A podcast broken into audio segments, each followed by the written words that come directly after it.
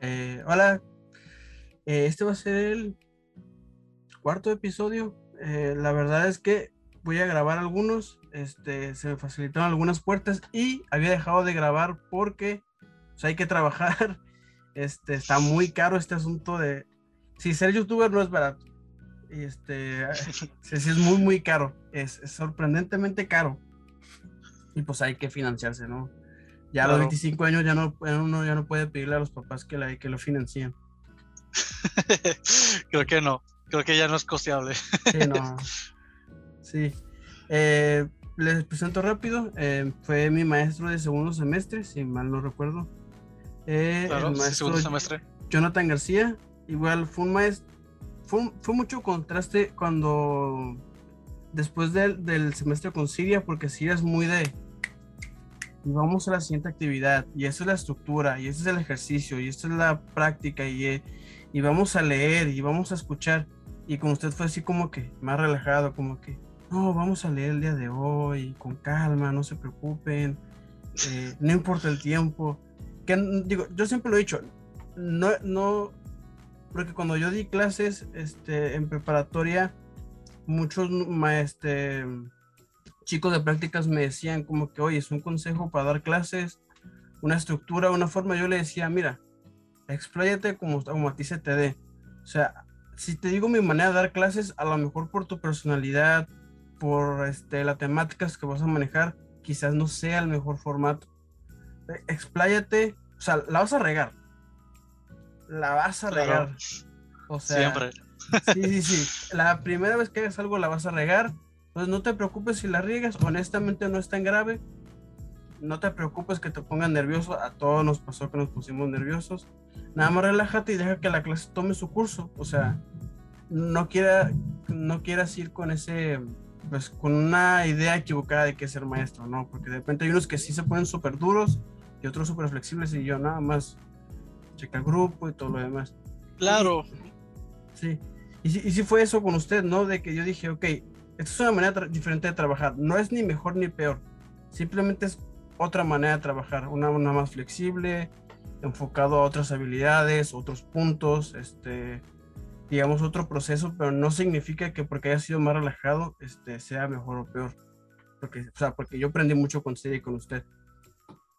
Ah, Ok, sí, pues es que cada, cada docente va teniendo su estilo, ¿no? O sea, por ejemplo, yo sí, sí, yo sí me siento que soy muy relajado, entonces eh, también de repente sí me gusta como que enfocarme en ciertas áreas y de repente irme a otra área de, de- lo que son las habilidades, por ejemplo, en un momento hacemos la lectura, en otro momento hacemos lo que es el speaking, etcétera, etcétera, ¿no? Entonces, eh, me gusta que el alumno más que nada siempre se sienta cómodo, a, a mi parecer, no sé si a lo mejor y te dio la impresión como mi alumno, este, pero sí me gusta siempre hacer sentir bien a los alumnos y eh, que se sientan relajados y que no lo sientan como que el aprender, en ese caso alemán, este, sea algo tedioso, ¿no? Porque la mayoría escucha alemán y se tensa, se pone tenso porque saben que es un idioma que pues por fama a lo mejor y suena feo, que a lo mejor y no suena bonito y por otras a lo mejor que a lo mejor es difícil, etcétera. Entonces, siempre trato de hacer ver a los alumnos de que saben que pues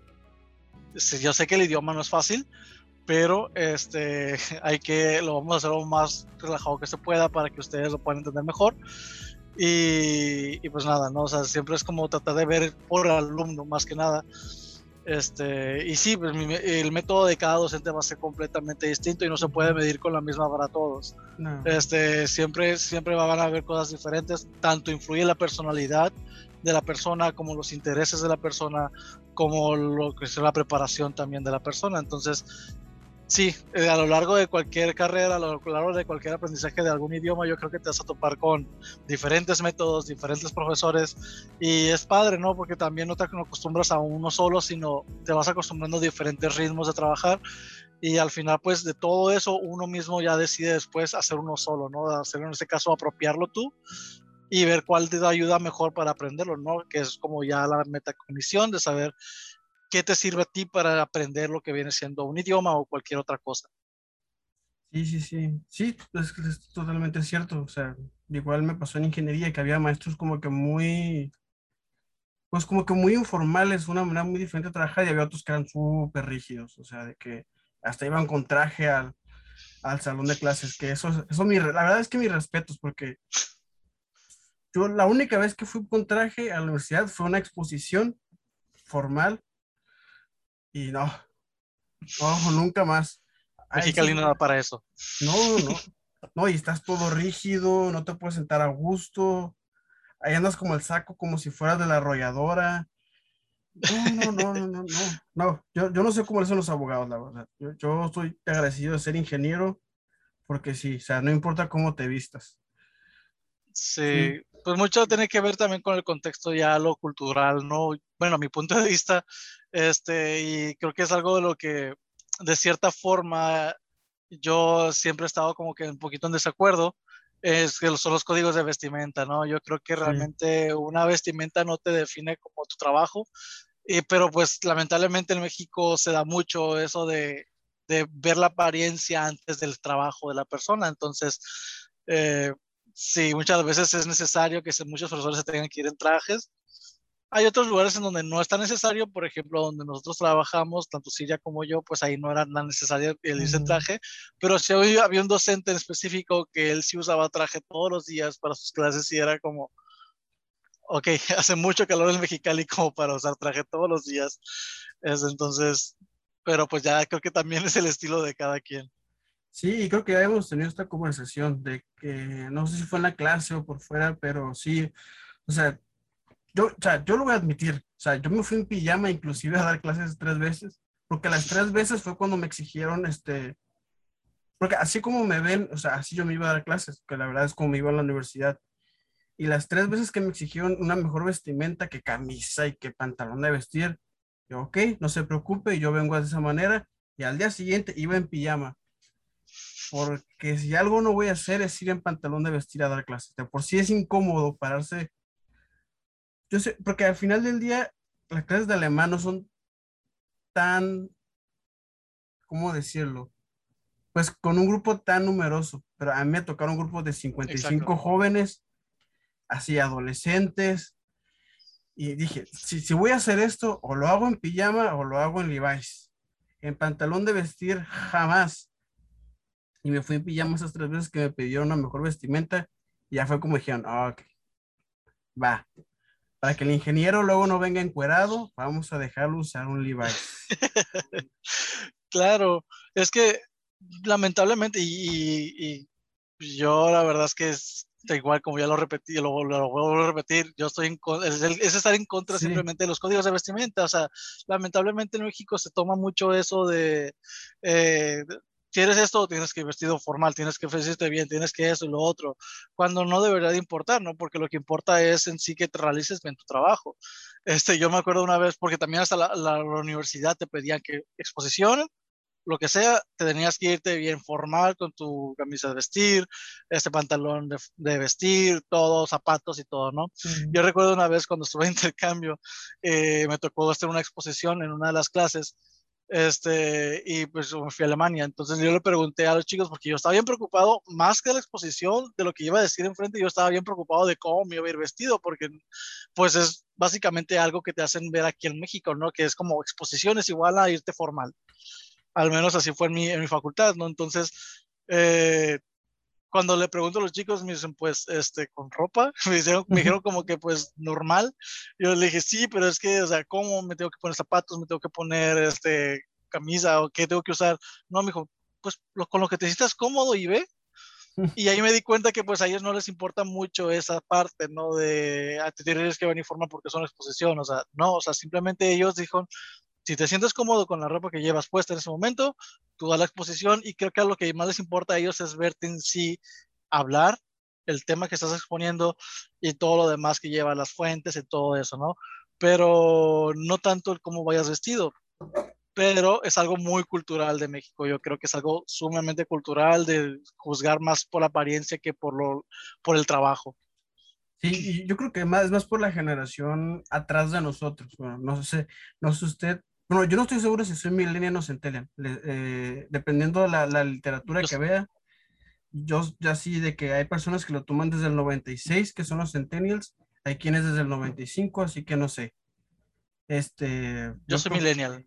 yo procuro ser millennial. Este, la verdad, yo me siento más identificado que, que como centennial. Y sí, creo que es mucho generación X y los baby boomers, que es y saco, y e irte formal, y que con zapatos, y ahí los ves sufriendo a los pobres señores. Sí, digo, porque las mejores empresas, yo, yo, lo tomo así, si las mejores empresas del mundo te dicen, carnal, vente como se te dé la gana, o sea, hay una razón fundamental de por qué, o sea, las empresas que se dedican a, o sea, a los grandes procesos tecnológicos, culturales y sociales, pues realmente no les importa el, cómo vengas vestido, sino los resultados que estés dando como profesionista. Y yo creo que mucho, o sea, los millennials sí hemos roto un poco más ese, ese formato, porque sí, sí me he dado cuenta de maestros más jóvenes pues, que van más relajados, este, algunos incluso, o sea, tal cual muestran los tatuajes, que no sé si esté prohibido en la UABC mostrar tatuajes. Creo que no, hasta, hasta donde yo sé, creo que son, es, UABC es muy abierto en sus políticas, creo, al menos en UNICEF, por ejemplo, pues son dos, son dos organismos distintos, este, UNICEF creo que no tienen problema con ello, o sea, realmente nunca he escuchado de que les hayan mencionado algo sobre los tatuajes, este, pero no, o sea, es más relajado el, el el contexto. Sí, porque a mí sí me tocó, por ejemplo, en preparatoria ver maestros que se tatuaban. O sea, que era bien evidente que tenían tatuajes, pero se los tenían que tapar. Que hasta creo que es ilegal, ¿no? O sea, es atent ¿cómo es? Es atentado contra la libre desarrollo de la personalidad. O sea, es discriminación, básicamente. Ajá, en parte también lo es. Que a mí, o sea, un maestro tatuado, o sea, nunca me ha dado la, la, señal de que sea un mal docente o, vago. Simplemente está tatuado. Exacto, o sea, más que nada, por ejemplo, este, profesores que les gusta tener piercings, por ejemplo, o a lo mejor, o, este, por ejemplo, alguna perforación en la nariz, en la ceja, por ejemplo, o tatuajes muy visibles, pues sí, mucha, tiene, hay mucha gente que sí lo ve todavía mal, ¿no? Y sobre todo, como tú dices, generaciones pasadas. Sin embargo, sí hay todavía gente de nuestras generaciones que han cargado todavía con esa mentalidad y lamentablemente, ¿no? Que no se han dejado, digamos, de prejuicios.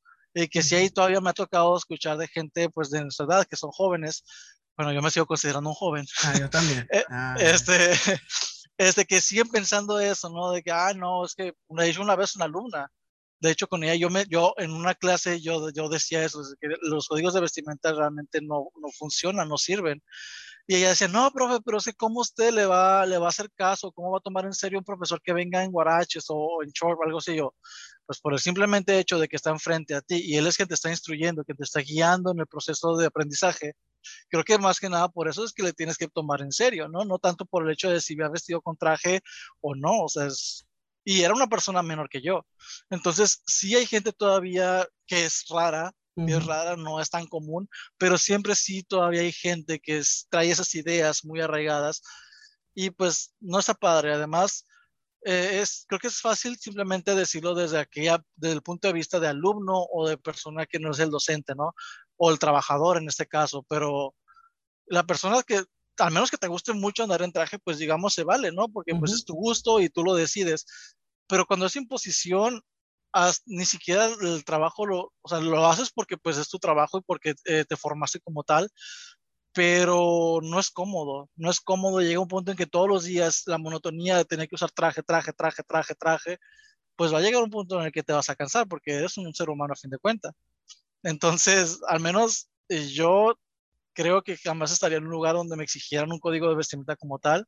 Uniforme, pues sí, lo normal, pero no, este, nada de traje, zapatos todos los días y todo eso, porque se me hace como que algo innecesario ya en esos puntos de, de lo que es la vida, como va evolucionando la, la, sociedad, ya no, hay, ya no es tan necesario que un docente tenga que irse por, eh, vestido, como, como, ya mencionamos, ¿no? Súper formal. Sí, sí, pues yo igual, o sea, yo yo creo que o sea, en esa institución yo probé mi punto de que es de que, a ver, estoy dando los resultados, los jóvenes están aprendiendo, no tiene nada que ver la ropa que, que o sea, no me quita, o sea, no me quita profesionalismo la ropa que llevo puesta. Y, y probé mi punto cuando fui en pijama tres veces a dar clases.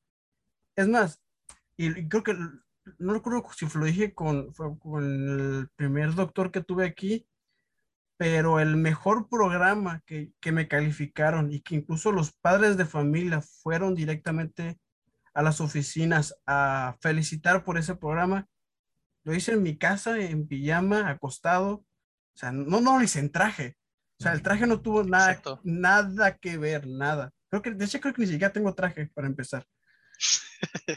este, pero sí, o sea, no, o sea, si, si fuéramos más relajados en esos aspectos, yo creo yo que sí mejoraría un poco de entrar el aprovechamiento académico de que hay la camisa que pica, este, el pantalón que de repente te, rozan ese tipo de pantalones. Es, son, muchos, son muchos factores. O sea, por ejemplo, si exiges que vayan de ese tipo de forma, al menos por ejemplo, si yo tuviera una empresa donde quisiera exigir que alguien vaya a llevar traje todos los días, al menos tengo que procurar dar un buen sueldo para que se compren trajes de calidad. Porque si no, a como están las cosas, los sueldos no son tan buenos como para que tú vayas y te gastes un traje de 10 mil pesos. ¿Por qué? Porque uno va a comprar lo que le alcanza, lo que le alcanza al bolsillo y muchas las veces pues es ropa que digamos de calidad media, pero no, pues muchas veces va a ser incómodo, como dices, que te puede picar, que te puede a lo mejor y, y, a lo mejor hacer alguna irritación en la piel o lo que sea, ¿no? Entonces, tiene mucho que ver todo, ¿no? O sea, que exiges mucho, pero no das mucho. Sí, sí, de hecho, a, a mí me dio risa porque de un de repente me dio por, o sea, este, estudiar, este, como que el por qué hacíamos muchas cosas en las instituciones ahí me daba risa porque unos docentes me porque yo siempre también estaba en contra de tomar lista. Se me hace un ejercicio fútil, o sea, a más no poder. Este, me decían los, los docentes, eh, no, es que es una manera de controlar quién está asistiendo, que no, este, se inventó para eso, para ver que los jóvenes este, asistan. Dato curioso, no se inventó para eso, se inventó justo para lo opuesto en Harvard, precisamente, que fue donde se optó por esa medida, había personas que se metían a las clases cuando no eran estudiantes. Entonces, para poder observar, o sea, para poder detectar quiénes eran estos intrusos, por llamarlos así, este, se inventó la lista o pasar lista, que era literalmente ver quiénes eran las personas que realmente pudieran estar en esa clase. Esa fue la razón por la cual se inventó tomar lista, no para supervisar, ni visualizar, ni nada. Lo mismo ocurrió con el uniforme. El uniforme fue una medida contra la discriminación, que para evitar que una persona fuera con ropa eh, rota, desgastada, de mala calidad, y que pudiera sufrir discriminación o por clasismo, pues para eso se inventó el uniforme, no para controlar este, el formalismo, ni seguridad, ni nada. Fue para evitar la discriminación Hace un montón de cosas que creemos que sabemos para qué son, pero en realidad su función es otra completamente. Exacto, o sea, por ejemplo, la cuestión de la lista, yo creo que a niveles universitarios y a niveles, eh, por ejemplo, en una, escuela de idiomas, por ejemplo, donde, donde yo trabajo, eh, que la mayoría de la población es gente adulta y gente universitaria, por ejemplo, tomar lista realmente está muy, o sea, a mí en lo personal, a mí también, eso yo concuerdo contigo, yo creo que no es necesario y mucho menos incluirlo como, como factor de calificación. Entonces, porque es como te dicen, tienes que poner la, la, la, la, asistencia como calificación y les tienes que dar un porcentaje de calificación. Pero ¿por qué si es su responsabilidad asistir? Además, ellos pagaron por un curso al cual ellos tienen que asistir. No es como, o sea, no, nadie lo está forzando. Entonces, a lo mejor y en primaria, secundaria, a lo mejor donde todavía, digamos, somos más rebeldes, entre comillas. Este, entonces ahí, ahí, pues sí, a lo mejor y sí funciona, a lo mejor y no. Pero ya a niveles universitarios, yo creo que sí, ya de plano, ya de ahí sí ya no debería de ser un, un, algo para que lo que te tengan que dar mérito, ¿no? No, no te tienen que dar puntos extras por asistir a una clase que tú estás pagando para asistir y que quieres aprender. Y, y no sé, muchas veces también en las escuelas, por ejemplo, la cuestión del cabello largo, este, como lo es el uniforme, este que justamente hace poco creo que acaba de decir que ya en Baja California ya se va a prohibir todo eso, ¿no? Eh, es que siempre estuvo prohibido, siempre. Se le dio visibilidad a eso, pero o sea, la ley de, del libre desarrollo de la personalidad lleva años, lleva creo que desde 2010 que se optó se adoptó los, los derechos humanos que son nuevos en México. Yo no sabía. Este, no, son nuevos, o sea, literal. Es que antes teníamos, usted se acordará, usted es más o menos de mi edad, teníamos las garantías individuales. Sí. Ya, se cambió, ya no son garantías individuales, ahora son derechos humanos, porque ahí hubo un, algo raro, que le cambiaron de nombre y ya por eso es mejor. Pero sí, y se hizo más visible okay. Pero, o sea, pero sí. Sí, Yo recuerdo estando en secundaria y prepa, siempre fui de los que estaban siempre detenidos por el cabello largo. Eh, y yo recuerdo que siempre, pues mi mamá o mi papá siempre eran, pero, o sea, que tiene que ver el cabello, o sea, ¿por qué no te dejan entrar simplemente por el cabello, no? Y, y ahorita es padre saber que probablemente, y eso vaya a cambiar ya para las futuras generaciones, ¿no? Que ya no, los van a, ya no van a tener derecho a regresarlos de las escuelas por traer el cabello largo, lo cual siempre fue una tontería realmente. O sea, porque, o sea, hay veces en mi preparatoria donde yo fui, y regresaban alumnos por traer barba. O sea, estaban en desarrollo. Obviamente que les iba a crecer barba. O sea, no entendían por qué tendrían que regresarlos por traer barba. O sea, éramos, eran cosas como que te quedas como que, o sea, me vas a regresar a mi casa, me vas a afectar en mi educación porque no voy a estar ese día en la escuela solamente porque me salió barba, porque soy, estoy en la plena adolescencia y me está, y estoy desarrollando, me está saliendo barba, este, estoy en la pubertad, lo que sea, ¿no? Pero, ¿cuál es el punto de hacer eso o de que, de que hicieran eso, ¿no? Y es padre saber que, eh, espero que sí funcione, que ya realmente eso cambie y que ya realmente no los regresen por esa cuestión, que sigue habiendo gente que está en contra, que el día que salió la nota, la verdad es que me metí a los comentarios solamente para ver por curiosidad. Ah. y te topas con cada comentario de gente que dice que si traen el cabello largo, que se van a hacer rebeldes, que se van a hacer delincuentes, que si empiezan, que después van a llevar navajas a la escuela y esto y lo otro. Bien extremos. Y era como, ok, ¿en qué o sea, ¿cómo tiene una cosa que ver con la otra, no? O sea, el cabello largo no tiene nada que ver que seas delincuente o que vayas a llevar una navaja y vayas a dañar a alguien. Entonces, si eran comentarios que te quedas como que, oiga, tranquilo, o sea, relájense, solamente es cabello y ya. Sí, yo, lo, irónico es que Jesús tiene el cabello largo y, nadie lo tachó de delincuente en su momento. Bueno, sí, Poncio Pilato, pero eso es otra historia. Sí, o sea, Son, son ese tipo de cosas. A mí me tocó cuando yo fui maestro, eh, van a decir que como enfado cuando yo fui maestro, pero a mí me tocó que jóvenes los, o sea, los regresaron porque estaban pelones. Yo decía, a ver, tú les pediste cabello corto. Ellos se raparon por comodidad porque en Vicali hace muchísimo calor. Pero, o sea, ¿por qué los está regresando? Porque, o sea, se decidieron raparse. Incluso puede ser algo cultural. Hay culturas donde se rapan por, por tradiciones y temas religiosos, etcétera. Que estaba seguro que no era el caso. Pero, o sea, siempre se me hizo muy, a pesar de que yo siempre uso el cabello corto por comodidad, a mí también siempre se me hizo algo como que muy exagerado de que, no, es que el cabello largo y escolar y que reglamentario. Y ya nos podríamos poner filosóficos sobre, ok, o sea, ¿qué tanto es largo? O sea, ¿y qué tanto te va a afectar? Por ejemplo, yo lo entendía porque yo tenía una clase en la preparatoria que era maquinado, que usábamos máquinas de mucha fuerza y decían, bueno, o sea, no pueden usar el cabello largo o suelto porque una máquina los puede jalar, son máquinas de mucha fuerza y les pueden provocar un daño, o sea, bastante severo. Ahí decías, ok, hay una razón de seguridad detrás, pero fuera de ahí, como que, o sea, no, no o sea, hasta el día de hoy tampoco a mí me queda, tampoco me queda claro cuál es el fin de prohibirlo. O, los tatuajes, inclusive, también se me hace un poquito este, extraño. Digo, si sus padres dieron el consentimiento, que al final del día son los tutores legales, ¿cuál es el problema? Este, ¿eh? pues sí. Pues sí, es, cuando son como tú dices, o sea, cuestiones de salud, pues bueno, ya son reglas eh, de ya que están fuera del alcance y que pues por seguridad de uno mismo. Pero sí, o sea, nunca hasta ahorita yo tampoco me voy a explicar el por qué, o porque obviamente pues es porque según es parte de la disciplina del alumno, ¿no? Ah, se tiene que disciplinar al alumno porque tiene que tener el cabello corto, que porque esto y lo otro, pero de eso no es una forma de, de disciplinar, al menos a mi punto de vista, este, no tiene nada que ver una cosa con la otra. Para eso tenemos la casa, ¿no? Para eso se dice que la educación se da en casa. Para eso tenemos tutores legales, que son nuestros padres, en muchos casos abuelos, abuelos o, tíos, depende de la familia, que son quienes nos van a educar y nos van a decir qué es lo que está bien y qué es lo que está mal.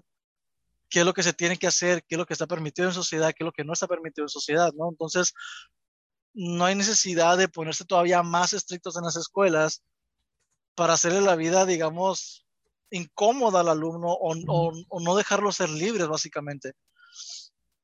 Sí, sí, yo tampoco, la verdad, este, yo siempre he optado por un modo, pues, más libre, igual hasta, por ejemplo, lo que yo siempre les dije a mis alumnos es escuchar música, este, que, que, eso es, un, que es una de mis quejas más grandes de la universidad, porque yo recuerdo estar en laboratorio, que en laboratorio no utilizábamos más de 5 volts de, de, de, o sea, 5 volts los puedes agarrar con la mano.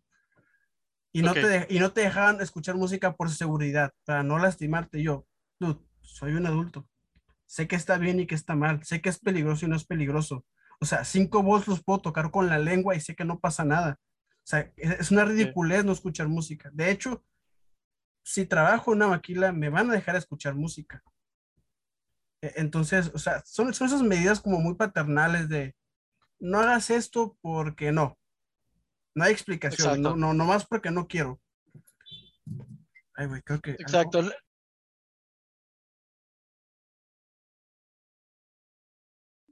¿No, se escuchó? Ah, es que le desactivé. Ah, es que Uber Eats, me regalaron de Uber Eats este, un café y no, no podías aprovecharlo. Ah,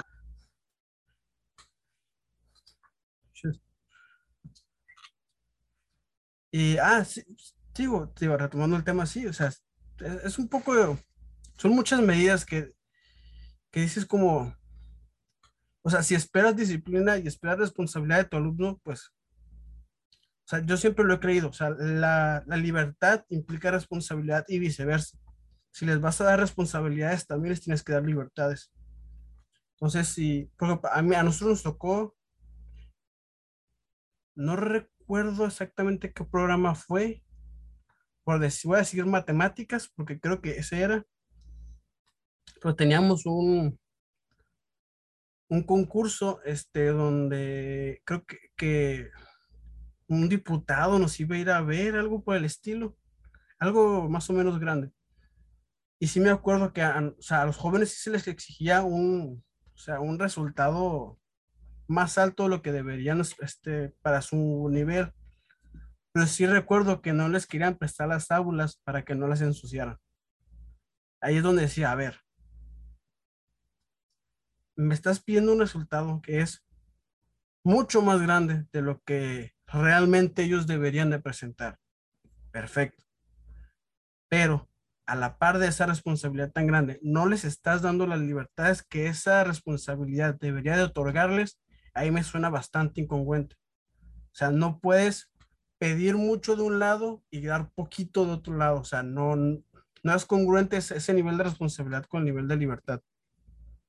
Para mí es como cuando vives solo. Dices, tengo completa libertad, pero también tengo la completa responsabilidad. O sea, si me lo gasto todo en caguamas, tengo que entender que yo no voy a comer. Y para mí esa es una lección muy importante que, que por lo menos en preparatoria sí deberían de asimilar los jóvenes. Que es, a ver, vas a tener más responsabilidades como adulto, pero eso implica una cantidad gigantesca también de libertades como responsabilidades. O sea, va a ir a la par. Y, estas medidas muy paternales que también han, han, adoptado la universidad se me han hecho como que muy incongruentes con, con este modo con el sistema educativo que tenemos. ¿Cómo se llama? El... Es por competencias, pero siempre te lo venden como de autodidacta. Está muteado. Ok, ya, perdón. Sí, lo, lo, miré hablando y dije, ay, güey. No sé si está. No, según yo ya, según yo ya lo había, lo había desmuteado, la verdad. No, sí, y sí, o sea, sí, sí, sí, sí, además es muy lógico, pues, sobre todo ya cuando se trata de adultos, o sea, no me imagino a un adulto de 35 años que esté en esa cintura que le digas, hey, es que no puedes escuchar música porque es peligroso. Como que, ¿really? O sea. Pues, claro, o sea. Perdón. No, Creo que uno sabe, ¿no? Ya, ya, llegas a un punto donde tú ya puedes, ya puedes saber, ¿no? Hasta dónde puedes hacer, hasta dónde no puedes hacer, como tú dices lo de la casa, ¿no? Viviendo solo, sabes que, por ejemplo, tú puedes hacer una fiesta y, puedes hacer en tu casa lo que quieras, pero tienes la responsabilidad también de que hay gente a los lados que a lo mejor y, pues nos han invitado a la fiesta y que quieren dormir o trabajan o lo que sea, y entonces también tienes que tener la responsabilidad de saber cuándo parar o en ese caso, si en tu fiesta se genera mucho cochinero, lo que sea basura, lo que sea, este, y hay basura en las calles y lo que sea, pues tu responsabilidad, pues sí, tuviste la libertad de hacer la fiesta porque es tu casa y tú puedes, pero también está la cuestión de limpiar, ¿no? Entonces, todo lleva como que tú sabes, ¿no? Uno sabe hasta dónde puede llegar con sus libertades y uno sabe qué tanto de responsabilidad tiene de ello. Entonces, yo creo que sí, muchas las veces es la cuestión de que mm, y yo, yo lo digo por familia, por ejemplo, por parte de mi familia, que muchas las veces te, te ven como adulto cuando les conviene y te ven como niño cuando les conviene, ¿no? Entonces es como, ok, o me tomas como adulto o me tomas como niño, pero no pueden ser ambas, ¿no? Porque, o sea, ya llega un punto que obviamente hay gente ya más, ya más grande que tiene más experiencia, pero eso no quita el hecho que ya somos adultos. Y, ya muchas veces nos, nos, quieren tratar como también una universidad como si fuéramos niños, pero ya no somos niños, somos adultos. Entonces, y o nos quieren tratar como niños, pero somos adultos, etcétera, etcétera, etcétera. Entonces, este, tiene mucho que ver también esa parte, ¿no? De que ya no saben ni siquiera a veces si tratarlos como niños o como, o como adultos o como gente que todavía no sabe lo que quiere o... Entonces, muchas veces eso influye mucho también en las reglas que van poniendo, ¿no? Porque piensan que si nos dejan tantito, ya nos descontrolamos totalmente y ya se va a hacer un caos total cuando realmente no es así. Aunque bueno, puede que sí. No, ya, es que, y, esto es, incluso es histórico, lo podemos ver en diferentes lados. O sea, entre tú más limitas a una persona, va a buscar una libertad pequeñísima en donde desahogar toda esa responsabilidad. Pero si tú, te, tú otorgas la misma cantidad de responsabilidad que de libertad, realmente eso no pasa. O sea, lo, hay un show de un comediante que me gustó mucho que se llama Franco Escamilla y, y él dice, o sea, en Ámsterdam es una ciudad súper segura, súper limpia, todos los ciudadanos son súper sanos, pero ahí las drogas y la prostitución es, es legal y no se están drogando todo el día con prostitutas. O sea, tienen una cantidad muy grande de libertad y yo y intrínsecamente podríamos decir, pues realmente los ciudadanos responden a esa libertad con responsabilidad. O sea, sé que las drogas son legales, pero sé que tengo que trabajar, sé que tengo que limpiar, sé que tengo que ir a estudiar. Entonces, yo, yo sí soy muy de ese estilo de que, a, a ver, o sea, yo entiendo que no podemos tener una libertad total, porque eso no es libertad, es libertinaje hay responsabilidades, pero también estoy de acuerdo en negociar de que qué responsabilidad les voy a otorgar a mis alumnos y qué libertad les voy a, otorgar a partir de esas mismas responsabilidades. Es por eso que yo, yo sí soy muy raro dando clases porque en ciertos momentos soy muy permisivo de que escuchen música, de que platiquen, este, que no sé, incluso, incluso hasta, hasta estoy bien cuando se copian los trabajos, que digo, va, este, siempre y cuando al final de los cursos me demuestren que dominan los temas. O sea, no, me interesa tanto el ritual de que, no, es que tú tienes que resolverlo solo, tú tienes que hacerlo solo. No, no, no. Cada quien tiene un proceso diferente, cada quien tendrá una persona diferente, cada quien sabrá cómo manejar sus tiempos y sus estudios diferentes. Mientras al final del día tú me demuestras que dominas mi tema, no tengo ningún problema en permitir que escuches música, que vayas a comprar algo, que vayas al baño, porque las clases donde más desastres había, por lo menos cuando yo era estudiante, irónicamente eran las clases más estrictas. ¿Por qué? Porque está todo muy serio, muy tenso, eh, la gente se siente incómoda, están buscando cualquier cosa para liberarse de esa tensión y pues ahí es donde ocurren los desastres. Pero en las clases donde hay más libertades, pues no, no, no ocurre eso, pues, o sea, simple y sencillamente no es necesario. Exacto, tiene que haber un equilibrio, o sea, tiene que realmente estar en equilibrio todo, ¿no? Por ejemplo, eh, pues cuando fui tu docente, por ejemplo, este, yo creo que no sé qué, hasta dónde tú percibías el equilibrio, pero por ejemplo, yo les dije desde un principio, a mí no, a ver, a si ustedes vienen a comer aquí en la clase, yo sé que yo fui estudiante, yo sé que realmente en algún momento no llegué a comer en algún punto del día, entonces no tengo otro tiempo de comer porque de ahí sigue otra clase, y de ahí sigue otra clase, y de ahí sigue otra clase. Entonces yo les dije, si ustedes aquí quieren llegar a comer, coman. Nada más no me traigan el pozole, nada más no me traigan pues, la olla completa, ¿no? Pero, o sea, si traen comidas que son discretas, pues sé que también les da hambre, son estudiantes, son humanos a fin de cuentas, o si realmente se, terminan de trabajar y se quieren poner a platicar un ratito en silencio, ok, bueno, o sea, sin distraer a los demás, platiquen, no hay problema. O sea, pero cuando ya son profesores tan estrictos de que ni siquiera te quieren ver eh, hablando, ni aunque ya hayas terminado, ni que ya no tengas nada que hacer y que te esté como que no puedes hablar en mi clase y no puedes hacer eso, pues tu resultado al final no va a ser algo muy productivo. De hecho, yo en la prepa tuve un, profesor que el profesor se, se, notaba, tú lo mirabas hablar, explicar, era de física y él se notaba que sabía, sabía su tema, sabía lo que él, daba clases en la universidad y todo, pero estábamos en prepa. Y él era de, después de mí nadie entra. Primer punto que yo la verdad jamás me gustó. Después de mí, si él entraba después y ya venía alguien atrásito de él, ya no lo dejaba entrar, ¿no? Según la disciplina. Este, y después no podía hacer nada en su clase. Yo recuerdo que una vez no habían asientos eh, ya, no, no habían escritorios, este, mesabancos, porque ya todos estaban llenos en su clase y yo me quedé sin asiento y me tuve que sentar en el piso porque no había lugar para sentarme. Y yo estaba tomando notas, estaba haciendo todo, no estaba platicando nada y me empezó a gritar en plena clase porque yo estaba sentado en el piso. Y me dijo que, que si él no estaba sentado en el piso, que nadie tenía que estar sentado en el piso, que porque no sé qué, que bla, bla lo cual a mí la verdad dije, ok, pues no hay, no hay dónde sentarme, no tengo, la escuela no me está dando eso para sentarme, para yo estar cómodo. Si yo estoy cómodo sentado en el piso y puedo estar tomando nota y, y prestando atención a la clase, no veía el por qué el profesor se hubiera puesto de esa forma, ¿no? Pero sí, me empezó a hablar muy feo delante de todo el mundo, me empezó a gritar y me dejó parado toda la clase. Entonces, yo creo que, y generalmente sus clases eran donde más alumnos reprobados habían. Y generalmente está esa parte de un docente, no sé si de llamarlo ego, de decir, es que mi clase es súper difícil y conmigo reprueba a todos porque yo no dejo pasar a nadie y bla, bla, bla, bla, bla. Entonces, creo que es todo contrario, ¿no? O sea, si, creo que si todos sus alumnos están reprobando, no es algo bueno como docente, sino creo que es lo contrario, es lo negativo. ¿Por qué? Porque significa que tú estás haciendo algo mal como profesor o no te estás explicando bien o no estás preparando bien tu clase acorde a los alumnos que estás teniendo en este momento, porque a lo que nosotros percibíamos como alumnos era el creer que somos universitarios. Nosotros éramos de preparatoria, que ya íbamos para allá, más no teníamos la madurez todavía mental para, para a lo mejor una clase universitaria. Entonces, sus clases eran la mitad del grupo reprobaba y éramos grupos como de 40, 50 alumnos.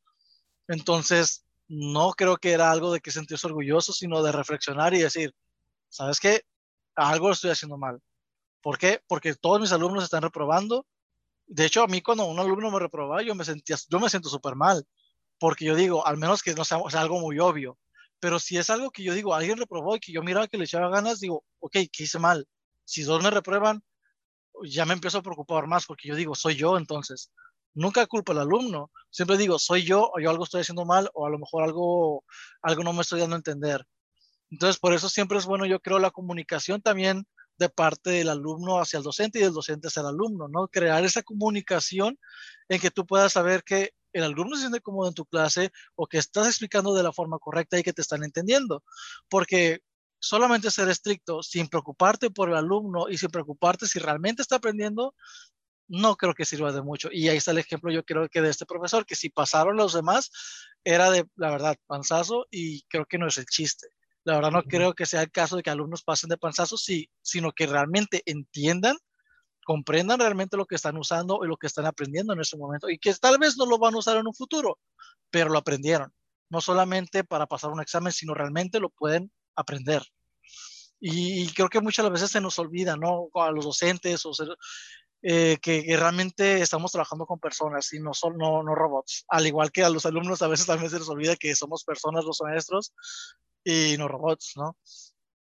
Sí, completamente. Sí, yo, yo recuerdo incluso en preparatoria, como tienes que, eso siempre me dio un shock en, preparatoria. En secundaria todavía no entendía, pero, o sea, eso de pedir permiso para ir al baño, es como de que, ¿por qué? O sea, o sea, me estoy orinando, tengo que hacerlo. O sea, no es algo que yo pueda posponer en, o sea, Siri, pospon la miada en cinco minutos. O sea, realmente tengo que hacerlo ahorita. Y, se me, yo siempre me, le decía a mis alumnos, yo creo que era mi, mi primera regla, que, sí tenía varias, pero, o sea, si quieren ir al baño, vayan. No, no me importa, o sea, vayan, o sea, este, es, es, ridículo que me tengan que estar preguntando, profe, ¿puedo ir al baño? Ve, si realmente tienes ganas, ve, punto. O sea, igual creo que me había más en preparatoria de que solo los primeros 10 minutos puedo ir al baño, después de ahí nadie me pregunta yo, a ver, no somos niños. A veces me dan ganas en, la hora, a, veces me da un torzón. y a menos que me quieras ver cagar en el bote de basura, más vale que yo salga un baño. Porque soy capaz de hacerlo para probar un punto. Exacto, o sea, o sea, muchas las veces dicen como que no, es que tú puedes entrenar a tu, a tu vejiga, tú puedes entrenar a tu sistema, lo que sea. Claro, o sea, a veces hay gente que sí puede, pero ¿qué tal que hay alguien que no? ¿Qué tal que simplemente hay, hay, por ejemplo, yo, yo la verdad, yo puedo aguantar muchísimo sin ir a orinar, lo cual no es bueno, para empezar, hablando de, de salud, no es bueno aguantarte, pero igual yo puedo hacerlo. Pero hay gente a la que no. Por ejemplo, yo tengo aquí familiares que realmente si a ellos les dan ganas de orinar, tienen que ir ya, porque si no, pues se pueden orinar, ¿no? Entonces, ¿por qué quieres pasar a, alguien para empezar una vergüenza como tal que no se aguantó y tú nomás porque no quisiste lo, no lo dejaste ir al baño, ¿no? Entonces, para empezar, lo vas a afectar emocionalmente, psicológicamente y lo vas a hacer pasar una vergüenza que se pudo haber evitado simplemente con haber dicho, ve al baño. Que sí, muchas las veces, eh, más como en secundaria, por ejemplo, en secundaria, un poquito yo creo que más en la prepa ya no debería haber tanto, pero en secundaria cuando son un poquito más de querer salirse de las clases o querer ir a, lo que sea o distraerse afuera nada más, se puede entender hasta un cierto punto, pero tampoco puedes, como tú dices, negarles exactamente como tal la ida al baño. ¿Por qué? Porque es una necesidad fisiológica y completamente natural que, nos, que todos, todos tenemos, ¿no? Entonces, pues nada, o sea, realmente creo que es muy mal y más cuando, porque sí me tocó eso de 10 minutos ah, nada más y ya después no me pidan al baño. Es como, sí, seguramente luego esté a mi cuerpo. Oye, este ya, ya, ya, que, te me, que me den ganas. Sí, o sea, yo también siempre lo he considerado ridículo. Eh, sí, o sea, de hecho, para mí el proceso de los mejores maestros eran los que inclusive en los exámenes te dejaban el baño, te decían, a ver, no me interesa si haces trampa, me interesa que aprendas y a menos que te quieras engañar tú solo, porque mi materia, o sea, lo que aprendes materia, lo vas a ocupar más adelante, pues realmente es cuestión tuya si vas a hacer trampa o no, o sea, realmente no, no nos vas a, no, te, no nos afecta al maestro. Y yo, yo apliqué ese mismo principio con mis alumnos de que ah, ve al baño. ¿Quieres hacer trampa? Hazla. Lo vas a ocupar y la vas a pasar muy mal cuando quieras aplicar lo que debiste haber aplicado aquí, que era algo muy típico este, ahorita que estoy en asesorías, eh, me doy mucho cuenta de eso, de que sí hay como que, o sea, sí hay muchas personas que terminan arrastrando temas muy sencillos porque no le dan la seriedad de vida. Pero sí, o sea, esto de, de, o para tomar agua, dices, es Mexicali, hace calor. sí, o sea, o tomo agua o me desmayo, no, no hay más. Exacto. Si 50 grados no te los maneja nadie en toda la República. O sea, aquí, aquí hay que tener esa consideración de que hace calor, tomas agua y te dan ganas de ir al baño. Entonces. Sí, no, no está del todo bien, la verdad, no. Y, sí, porque, por ejemplo, este, a, mis alumnos siempre trato también de decirles como que pues igual con las faltas, muchas las veces que muchos profesores no son muy considerados y me ha tocado que son muy estrictos con las faltas, por ejemplo. Yo les he dicho, a mí al menos, al menos que realmente yo note que hay faltas muy consecutivas y ya no sean tanto como por, eh, saber que un problema, lo que sea, y que ya noto que realmente faltas por faltar, entonces sí, como que hago un pequeño llamado de atención. Y yo creo que eso lo empecé a adoptar un poquito más en pandemia, eh, ahorita en la pandemia que muchos no entraban a clase, ¿no? En las clases virtuales. Eh, pero cuando eran presenciales todavía tenía más, todavía era más considerable, más considerado en, con esta cuestión de las faltas, ¿no? Porque yo les digo, ok, la vida no es lineal, la vida no, no siempre es estática y no te van a pasar las mismas cosas todos los días. Puede que haya un día en el que a lo mejor, yo les digo, y si te sientes mal emocional y que simplemente no quieres salir a ningún lado, si a lo mejor y realmente tuviste un problema familiar, si a lo mejor tuviste algo que no puedes justificar con una, un justificante de IMSS, no me tienes que justificar nada, simplemente avísame, dime, ¿sabes qué, profesor? No puedo. ¿Por qué? Porque se me presentó una situación familiar, porque a lo mejor y no me siento bien emocionalmente y que sí me lo llegaron a decir yo les digo, no hay problema. Tu salud mental ahorita es lo primordial o en ese caso tu salud eh, física o los problemas familiares que tengas que resolver, procura, o sea, hacerte cargo de ellos o, o darles prioridad a eso y ya después vuelves a clase, ya después te pones al corriente, a lo mejor le preguntas a tus compañeros, pero sí hay muchas veces que profesores ni siquiera eso los, los, los mueve y siempre piensan que son puras excusas o son puras excusas o puras excusas cuando realmente hay gente que realmente la está pasando mal. Entonces, por lo mismo que volvemos al tema primordial, principal, ¿no? Que tomamos de la asistencia, es como, puede ser, o sea, puede que realmente haya gente que falte, pero realmente en sus casas realmente estudie. O sea, yo siempre les digo, si faltan, falten, pero estudia. Estudia lo que no vimos el día. Pregunta.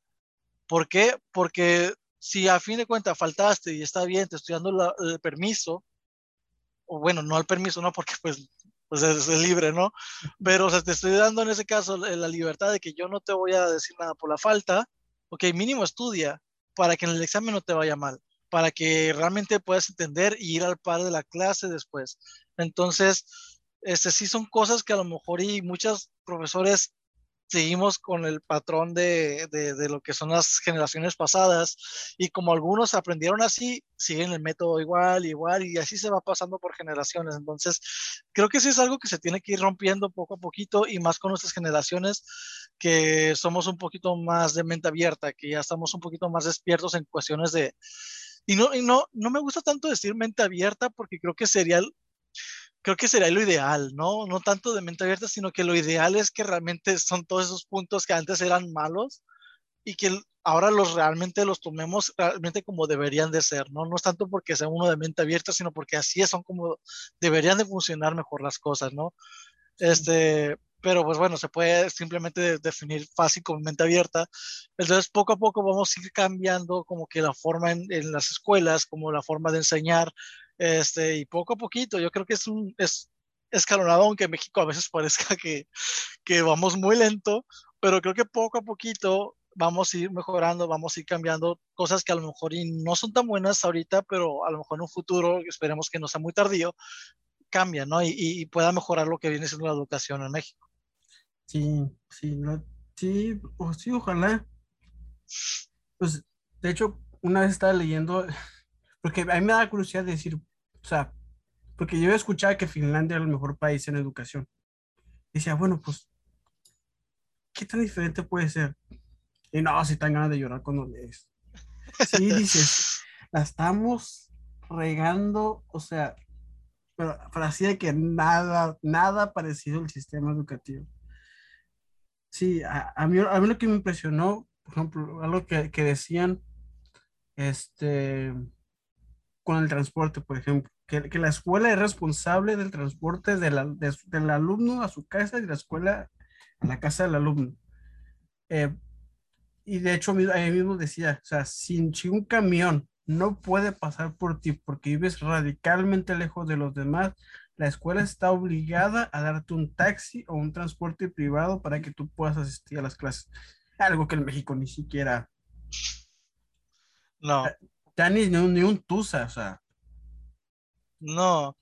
De hecho, sí es algo que a mí me sorprendió mucho cuando, cuando estuve de intercambio, de hecho, porque la experiencia creo que de ir de intercambio es, te abre completamente un panorama, ¿no? Y más si te vas a países como por ejemplo Alemania, Francia, no sé, Londres, Finlandia, por ejemplo, que realmente ves un sistema completamente de vida distinto al que estás acostumbrado aquí en México, ¿no? Entonces, allá, por ejemplo, lo mismo, el estudiante universitario no tiene que pagar autobuses dentro de la ciudad. no tiene por qué, porque, y creo que es un poco lógico, ¿no? Y de hecho una vez un profesor mío me lo dijo, pues si el estudiante está, pues estudiando, no tiene tiempo para trabajar la mayoría del tiempo. O sea, y si no hay dinero, no hay momento para trabajar, no hay dinero, no hay para transporte. Entonces creo que es lo más lógico que pues un estudiante no tenga que pagar para el transporte. Pero pues aquí en México, el, transporte público, al menos el camión que hay aquí en México y nada más, cada vez sale más caro, cada vez te cuesta más. Entonces, mientras se vayan haciendo más caras las cosas, pues menos va a ser la posibilidad de que más jóvenes estudien, porque pues a fin de cuentas todo va subiendo, como siempre se ha dicho, menos el sueldo, menos las, las, oportunidades, y que sí, el gobierno pues te da un apoyo, ¿no? Que es la tarjeta del, no me acuerdo ni cómo se llama, pero... Benito Juárez fue como lo bautizaron ahora. No recuerdo, porque ha tenido un montón de nombres, ¿no? Sí, este... a, mí me tocó que se llamaba Síguele, luego se llamó No Abandones, y ahorita se llama Benito Juárez. Ajá, entonces hay muchas que pues te cuesta la mitad, pero a fin de cuentas te cuesta, ¿no? Entonces, sí son muchas cosas que, que te puedes asombrar de otros, otros sistemas educativos. Sí, no, Pero, y creo que más allá también de lo económico, que es una gran, es un gran problema en México, este, también es la, la cultura, ¿no? Este, a mí me sorprendió mucho el, el, ya hablando de lo cultural, uno como estudiante, ¿no? Eh, allá tú ves las, las, bibliotecas llenas siempre. las bibliotecas siempre están llenas. Dos meses antes de un examen, un mes antes de un examen, las bibliotecas ya están llenas y ellos están estudiando para sus exámenes. Cosa que pues a mí me sorprendió tanto porque pues aquí realmente no es así. Una biblioteca que casi siempre está sola la biblioteca o solamente en temporada de exámenes, que tu examen es el lunes y ya es viernes, y entonces todos están el viernes en la biblioteca. Entonces, malamente también tenemos esa mala cultura que también debemos ir también cambiando poco a poco y, y, y influenciando a los demás estudiantes, que ya son las nuevas generaciones, a que también cambien, ¿no? ¿Por qué? Porque a fin de cuentas es el estudio de ellos. Y allá, por ejemplo, tampoco te pasan lista. El profesor, de hecho, ni por enterado hasta que tú vas a la clase. Ellos van porque tienen que ir a la clase y porque realmente a ellos que les interesa realmente, este, no sé, eh, seguir adelante con su estudio. Entonces, sí es como que hay un contraste en general, en general de todo, de sí, tanto en economía, tanto en cultura del estudiante, en cultura del gobierno, en todo, ¿no? Y que sí es triste, y sí es triste porque pues cuánta gente realmente somos los privilegiados en poder estudiar. O sea, realmente, y digo privilegiados, porque mucha gente en México no tiene ese privilegio de poder hacerlo. Muchas, mucha gente o trabaja para ayudar en su familia, o se van de, de, de, la ciudad donde viven, se tienen que ir a otra ciudad más grande para seguir este, trabajando y mandarle dinero a sus familias. Eh, mucha gente que no tiene para el transporte, la gente del valle. Este, entonces, mm, es un sesgo muy grande, realmente es algo muy, muy triste que pase porque pues te das cuenta que no eres, mm, no, no todos tienen tus posibilidades, vaya. Y a pesar de que yo siempre me, me he considerado que mi familia pues tampoco somos ricos, pero el saber que tuve la oportunidad de, de haber estudiado fue como, wow, pues sí, o sea, realmente fui de los privilegiados de, en, poderlo, por poder haber estudiado, ¿no? Y, y creo que si pudiéramos poco a poco hacer un cambio para que cambie, ¿no? Para, para que más gente, pues no sé, o sea, no sé cómo, hasta dónde poder llegar nuestro poder, no sé, como docente, para poder ayudar a más estudiantes a que puedan estudiar, o como ser humano, porque no todo lo tiene que tener el gobierno, no, no toda es responsabilidad del gobierno, sino también muchas veces podemos, no sé, hacer un proyecto donde a lo mejor y puedas, puedas ayudar en,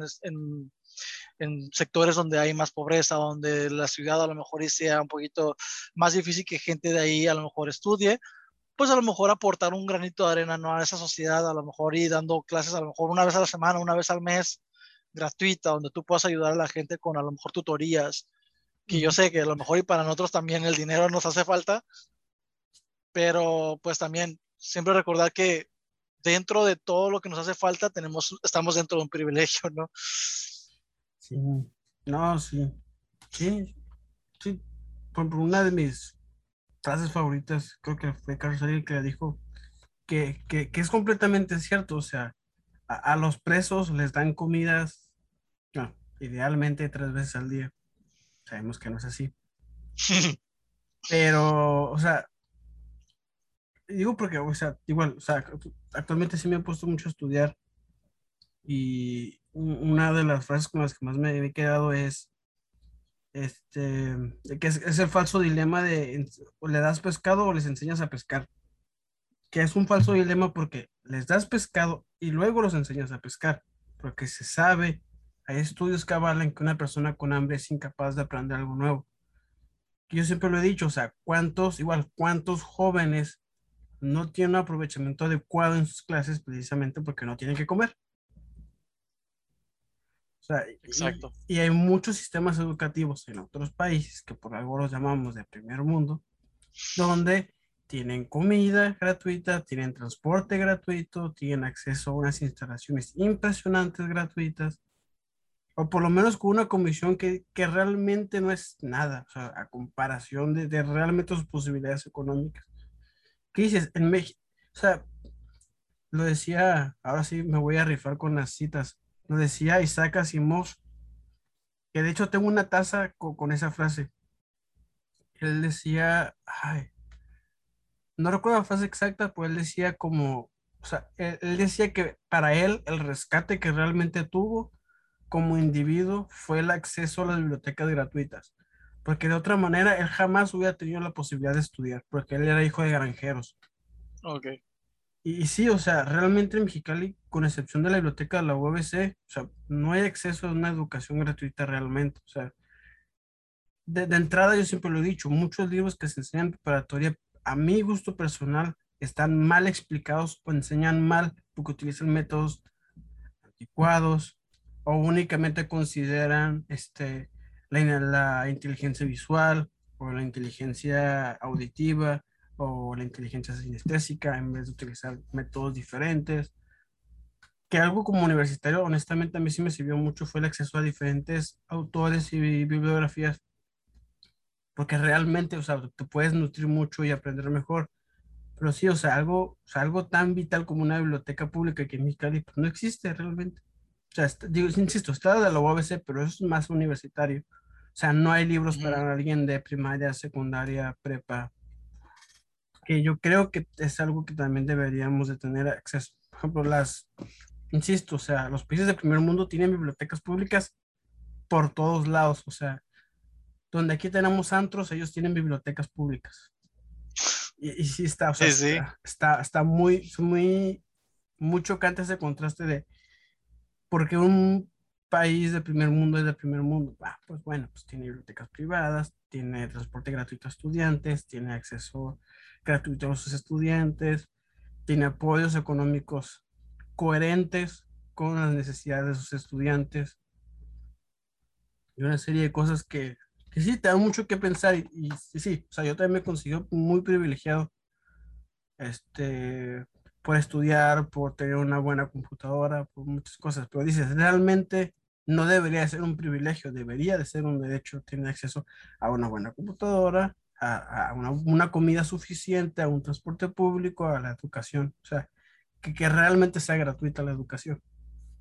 Exacto, exacto. Y, y, y muchas de las veces, o sea, creen que simplemente, de hecho, a lo mejor, y no vamos a cobrar en las escuelas, no vamos a cobrar cuotas, no vamos a cobrar eso en las prepas, pero no lo es todo, o sea, realmente como tú lo dices, o sea, realmente hay gente que realmente no tiene que comer en sus casas. Y como, o sea, muchas, generalmente pasa más en México, ¿no? Por la cuestión de, de lo que es el, muchas veces el machismo, ¿no? De que eh, si es el hombre el mayor, el hombre se tiene que ir a trabajar y dejar el estudio. ¿Por qué? Porque eres el hombre y porque tienes que salir de la escuela, porque tienes que trabajar y aportar a la casa. Y, y, y pasa mucho eso en muchas situaciones y mucha gente por eso deja de estudiar también, o mucha gente también ya no estudia por lo mismo. ¿Por qué?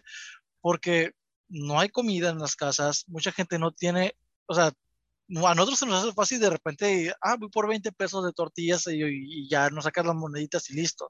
Algo que puedes hacer todos los días a lo mejor, pero hay gente que no. Hay uh -huh. gente que realmente eso es algo, pues algo que a lo mejor no les alcanza. Entonces, ¿cómo vas a, pues hey, sí, la escuela es gratuita, pero ¿cómo comen?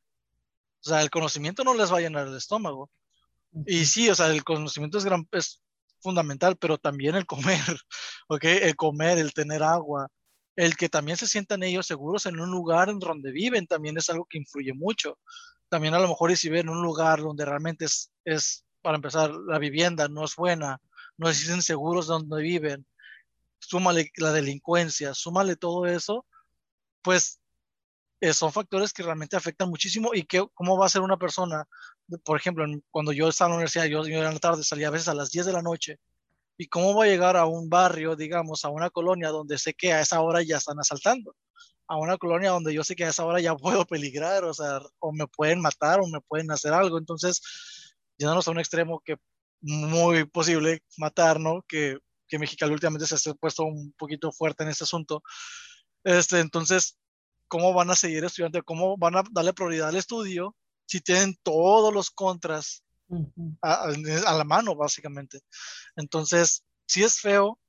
Y como tú dices, debería ser un derecho básico, o sea, de que tengan derecho a, a poder comer todos los días, que en primaria, secundaria, cuando están más en desarrollo, que no digo que un universitario no sea importante que también coma, pero en etapas, digamos, básicas del desarrollo, que es desde el kinder hasta, digamos, secundaria, preparatoria, que muchas veces no tienen comida, es como, es muy feo. Y yo pasé más o menos por una situación similar en mi casa, en un tiempo que yo estuve en una situación económica aquí en mi casa con mi familia muy fuerte.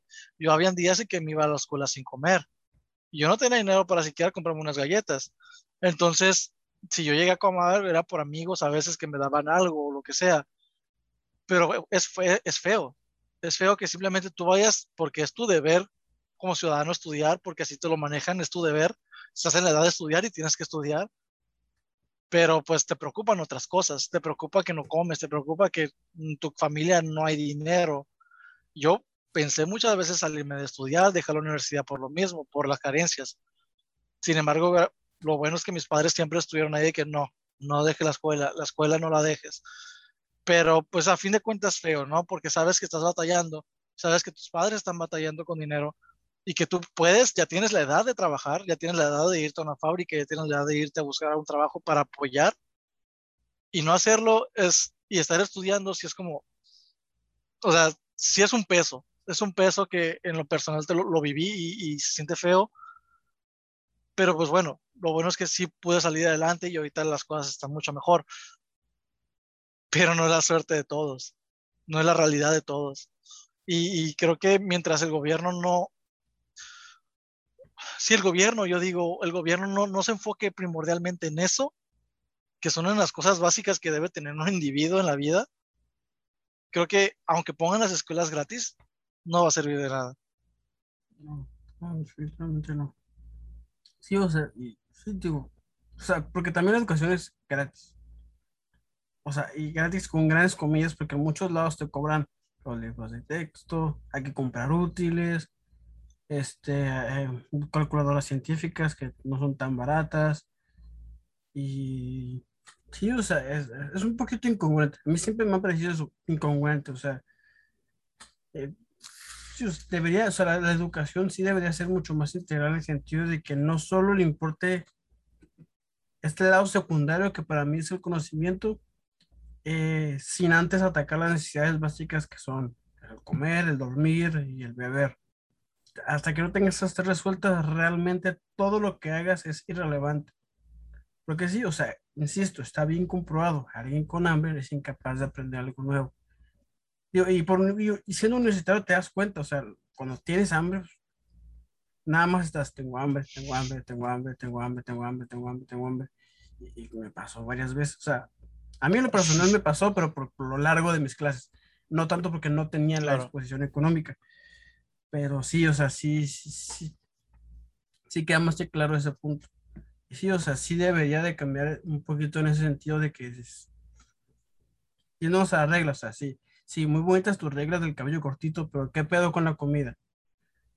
O sea, muy, muy bonita tu regla sobre el uniforme y evitar la discriminación, pero ¿cómo vas a evitar o sea, la, la, desigualdad alimentaria, la desigualdad de seguridad? Porque yo tenía un amigo que él tenía que atravesar el cóndor para llegar a su casa. Yo decía, este güey un día lo van a matar, o sea. O sea, e, este güey no lo asaltan porque Dios no ha querido, o sea, era mi única explicación. Porque, o sea, él me decía, o sea, yo, yo vivo, él vivía en Vías del Colorado. Creo que más de una vez le di raite. Pero sí, o sea, él tiene que atravesar caminando en camión. Y, en que el camión no le, le dejaba como a la mitad del cóndor. Él tiene que atravesar la otra mitad a pie y él dice, o sea, cuando vas con audífonos, güey, vas, vas con paranoia, o sea, vas con delirio de persecución. Por lo mismo, porque sabes que estás en un lugar que a lo mejor no deberías de estar. Está peligroso. Sí, dices, ¿cuántas personas más? No nomás en Mexicali, en otras partes de, de México, pues tienen que atravesar lugares medio, medio inseguros, este, que eso dificulte, o sea, la, la educación. Porque, o sea, hay, hay, hay, estudios, por ejemplo, ese estudio sí me tumbó muchas ideas que yo tenía, que decía que el, el 80 y el 90% de tus probabilidades de éxito en la vida estaban predefinidas por el lugar donde habías nacido. O sea, nada más por donde naciste, el 80% de tus probabilidades de éxito estaban determinadas. No había nada que pudieras hacer. ¿De qué se refiere esto? Tu posición socioeconómica, la estabilidad este, familiar, este, la seguridad de donde vives, tu suficiencia alimentaria, tu capacidad para adquirir nuevos conocimientos, o sea, de comprar libros, de hacer cursos, meterte a clases particulares. O sea, todo eso, en cuanto naces, si no tienes esas cosas, ya hay un 80% de probabilidad de que no alcances el éxito.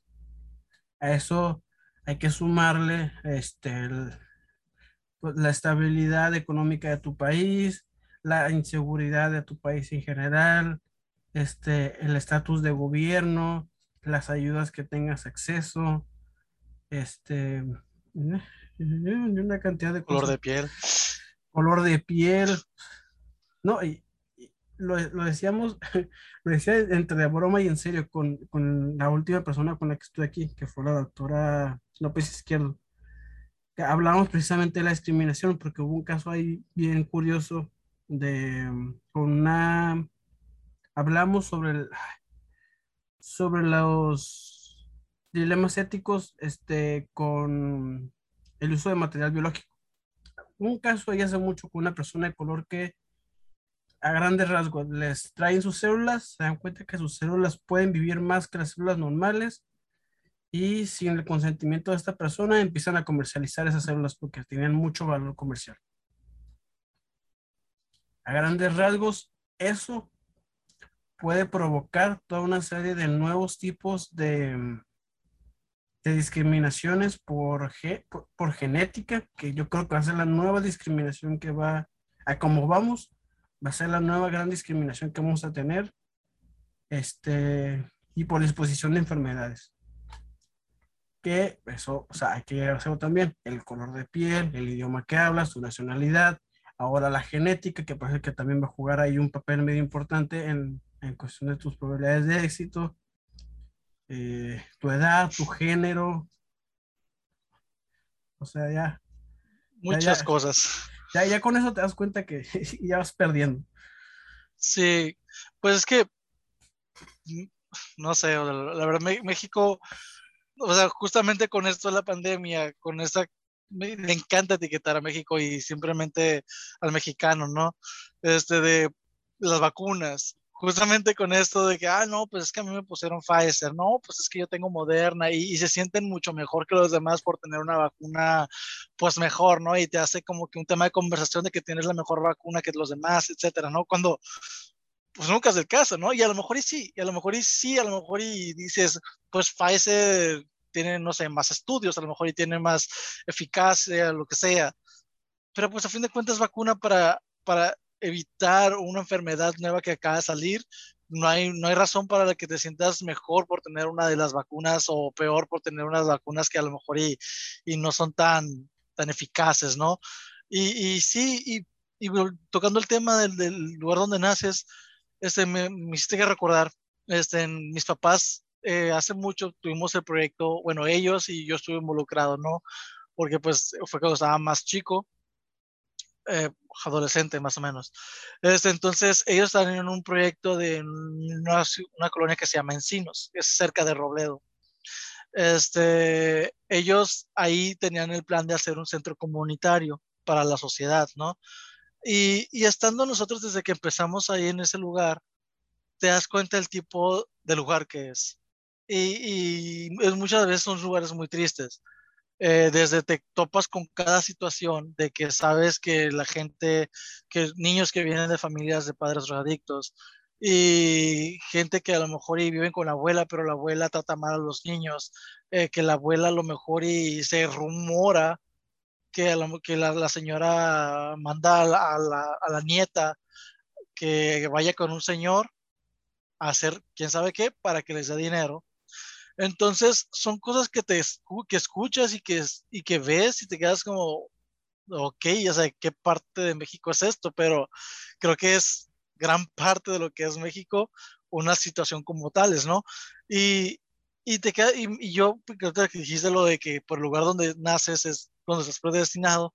Y muchas veces la verdad es que yo pensaba así de, ok, pues estos niños y no sé si es, me siento mal por pensarlo o porque lo pensé, no sé, y decir, pues que no les dio mucho futuro. O sea, por ejemplo, me, nos tocó tener a unos dos niños ahí viviendo en mi casa que eran de padres drogadictos. Y, y los abuelos estaban como que muy en, en, ese, en ese ámbito también. No eran drogadictos, pero pues estaban como que dentro del ambiente. Entonces nosotros los quisimos, mis papás los quisieron como adoptar aquí en la casa, darles estudio para que, para que siguieran a fin de cuentas los abuelos nos los quitaron porque la señora no estuvo recibiendo el dinero del apoyo de, por los niños y la señora pues a fin de cuentas los mandó a una casa hogar, ni siquiera ella los tuvo y lo primero que pasó por mi mente fue ¿dónde van a terminar esos niños? Lo primero que pasó por mi mente no fue como algo bueno, ¿no? La verdad. Y no sé si simplemente por juzgar que es algo malo, la verdad, que yo puedo reconocer que a lo mejor hice algo malo en juzgar simplemente, pero ahorita la realidad es que esos niños no están en un lugar nada bueno, pues.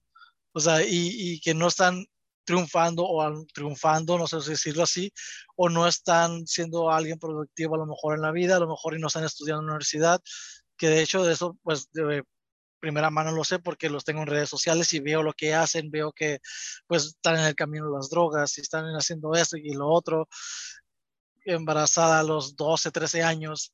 Entonces, son situaciones que aunque se suene feo decirlo de uno, de decir, ¿sabes qué? Pues tratas de ayudarlo, pero sabes que si no sales de aquí, desde a lo mejor de ese lugar, vas a terminar como la mayoría de los que son ese lugar, ¿no? Y a lo mejor y sí, hay quienes han triunfado dentro de un lugar así, a lo mejor hay quienes nacieron en un lugar a lo mejor donde nadie espera nada de ellos, y sí, hay gente que sale adelante y hay gente que recibe el apoyo y gente que logra de alguna manera estudiar o simplemente ser una persona de bien para la sociedad. Porque no solamente el estudio te hace ser una persona de bien, ¿no? O el, estudio pues te da una carrera, lo que sea, pero no te hace una ni mejor ni peor persona. Este, yo creo que eso ya son los, valores, los principios de cada quien, pero muchas las veces no llegan a ser una persona, digamos, productiva en la sociedad que nada más están viendo muchas las veces que robar, porque también el hambre, volvemos a lo mismo, tienen que comer y muchas veces, y la droga y la comida, pues son dos cosas que también los afectan, ¿no? Y, y es triste ver que gente que yo conocí de niños, ahorita ya están mal. Es que fueron madres, niñas que a lo mejor y yo tenía que 14 años, no, como unos 15 años a lo mejor, y esas niñas las conocí como de 8 años y que fueron madres a los 12 años, 13 años, que pudo, pudieron haber seguido adelante, seguir estudiando y que todavía pueden, pero ya es más difícil, ya es más difícil que todavía continúen con sus estudios, que todavía continúen ya realmente, eh, que salgan adelante para tener una vida diferente a la con las que lo criaron, ¿no? Que yo creo que es el plan de la mayoría de nosotros, es siempre tratar de crecer a lo mejor y convertirte a lo mejor y un poquito tener una mejor economía que lo que tuviste tú cuando eras niño. Y es gente que a lo mejor y no lo va a lograr. y es triste, ¿no? Y, volvemos a lo mismo, que es todo un círculo vicioso y de ahí si la niña se embarazó, tuvo a un niño, muy probablemente el círculo se vuelva a, repetir, se vuelva a repetir, se vuelva a repetir, hasta que uno de ellos decida romper el ciclo, ¿no? Pero es feo. Es, y es triste saber que, que pues el gobierno en sí tampoco ayuda tanto para que esto se pueda evitar, ¿no? Y no sé qué tanto ya me desvía el tema, pero... ah, no, no pasa nada. Esto siempre ocurre, no se preocupe. No es el primero y no va a ser el último que... No, y es que, digo, es el punto de, de, esta, estas pláticas, ¿no? O sea, llegar a, a, conversaciones que generalmente no se tienen. Porque no hay manera de que este tipo de conversaciones se generen, este, pues digamos, de manera natural. Pues, el día a día. Nadie quiere ponerse tan oscuro tan rápido. Y, sí, y es, no. No, y es que es muy cierto, o sea, este, sí, o sea, realmente, o sea, y nos vamos a, muchos, a, digo, para mí me tocó cuando empecé a, estudiar alemán, o sea, y darme cuenta de cómo es su sistema educativo, Finlandia, eh, Japón, todos esos tipos de lugares, te das cuenta que no, no son los mejores en educación por su, su sistema educativo per se, son mejores porque hay otros factores culturales que permiten que cualquier sistema educativo sea un buen sistema educativo. O sea, e, en Japón, por ejemplo, este, los padres están hiper involucrados en la educación de, sus hijos, o sea, en la limpieza de los salones, en, en, cómo van. Este, creo que la educación allá es, no sé si es gratuita, pero sé que es sumamente barata. Tienen acceso a muy buenos profesores. O sea, tiene acceso a mucha tecnología por parte de sus instituciones. Eh, en Finlandia, pues prácticamente tienen lo básico, los niños lo tienen asegurado. Este, en Alemania me parece que es muy parecido. Que, que te das cuenta que más bien, y a lo que se resume un poquito todo, es que hay condiciones culturales que permiten precisamente, como que el sistema educativo no es, no es como, ¿cómo decirlo? no es como que no es la causa, sino la consecuencia. O sea, si, si se resuelven los problemas culturales, al final del día todo te va a llevar a tener un buen sistema educativo. Si no resuelves antes todas las problemáticas detrás, el hambre, la insuficiencia calórica, la, pues así que la seguridad, este, las disposiciones educativas, el apoyo educativo, el acceso a la tecnología, el acceso a, inclusive bibliotecas virtuales que son muy prácticas muchas veces, pues realmente puedes tener el mejor sistema educativo, pero pues no vas a lograr mucho porque pues, tienes estos problemas que son prioritarios y que no permiten un buen aprovechamiento. Exacto, o sea, como lo volvemos a lo mismo, si, si tú, por más que tú le digas a una persona, ¿sabes qué? Te tengo el mejor sistema educativo y con esto yo sé que vas a lograr todo lo que tú quieras y que vas a aprender de todo, por más que tú se lo digas, si la persona realmente no tiene sus necesidades básicas, lo siento, pero yo creo que te va a decir, gracias, pero quiero comer. O gracias, pero mi familia necesita comer, o mi familia necesita un techo, necesita eh, dinero, ¿no? Y, pues sí, o sea, no nos podemos, como ayer justamente hablaba con, con una amiga que ella me decía que, que había renunciado a un trabajo, pero por la cuestión económica y es que decían, no, pero es que no te vayas por lo económico, véelo por lo que vas a aprender.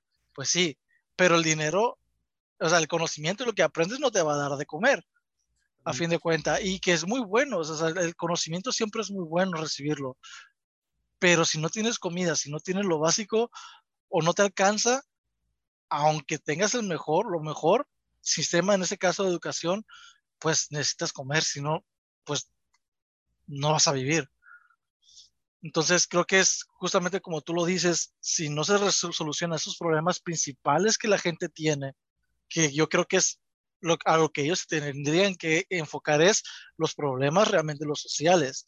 O sea, porque se enfocan en que no, es que por qué la gente está dejando la escuela, que por qué la deserción, que por qué esto, que por qué lo otro, cuando muchas las veces la respuesta está enfrente de nosotros, ¿no? Eh, la desigualdad en ese caso de, derechos aquí en México, eh, la, no hay accesibilidad tampoco en, lo que son los, a veces el transporte público, el sueldo, por ejemplo, que la gente no gana bien, este, que por ejemplo la gente necesita comer, que la necesita atender a sus familias, todo es un, es un, es un es algo grande, o sea, no, no, es, no es simplemente un problemita chiquito que lo resuelves, un engrane que lo cambias, pones uno nuevo y ya va a funcionar todo de nuevo otra vez correctamente. Creo que realmente todo el reloj está descompuesto, no solamente un engrane. Sí, y, para conectar el tema que, que, hablamos al principio, que eran estas reglas absurdas, con ese tema, pues qué bueno que estemos cambiando esas reglas absurdas, porque honestamente, para mí eh, eh, tiene el mismo sentido que culpar, por ejemplo, los videojuegos de la violencia. Los videojuegos siempre han sido el saco de boxeo de todos los problemas violentos que pasan en el mundo. Sí. qué irónico, porque los videojuegos realmente o sea, tienen como, ¿qué? 80 años existiendo los videojuegos y, ya teníamos dos guerras mundiales, este, una inquisición, como 20 genocidios, genocidios técnicos, este, 800 muertes este, por conquista, por imperialismo, por colonialismo, etcétera, etcétera, etcétera. O sea, realmente los videojuegos no eran la respuesta correcta. Nos gusta dar respuestas simples a problemas complejos, que una, una, de las personas a las que estoy siguiendo ahorita, se llama Diego Rosalín, dice mucho eso, pues, o sea, muchos de los problemas que tenemos ahorita es que el ser humano le gusta dar respuestas simples a problemas complejos. Y para mí, los tatuajes, el cabello largo, los piercing, el uniforme, este, la, formalidad, eran precisamente lo mismo. No, porque los jóvenes estamos más rebeldes? Ah, seguramente es por los tatuajes. ¿Cómo? No, cabrón. El país está lleno de delincuencia, hay gente que no tiene que comer, lo decía que para mí es un gran diputado, aunque muchos este, lo juzguen, el Mijis, yo creo que es de las personas más coherentes que he visto en toda la política, porque él decía, a ver, o sea, cuando yo, o sea, cuando mi familia estuvo, estaba devastada, las únicas, o sea, la única manera de que yo pueda salir adelante era encontrar una tribu que eran los cholos, por eso él le decía el diputado cholo, porque él sí se identifica como cholo. Y él decía eso, pues sí, o sea, considera que México es de los países con más inestabilidad familiar, que tiene a muchas personas con insuficiencia calórica, que tiene a no sé cuántos millones en pobreza, en pobreza, extrema, que la pandemia dejó nos dio 5 millones de nuevos pobres, que dejó a un millón de niños huérfanos.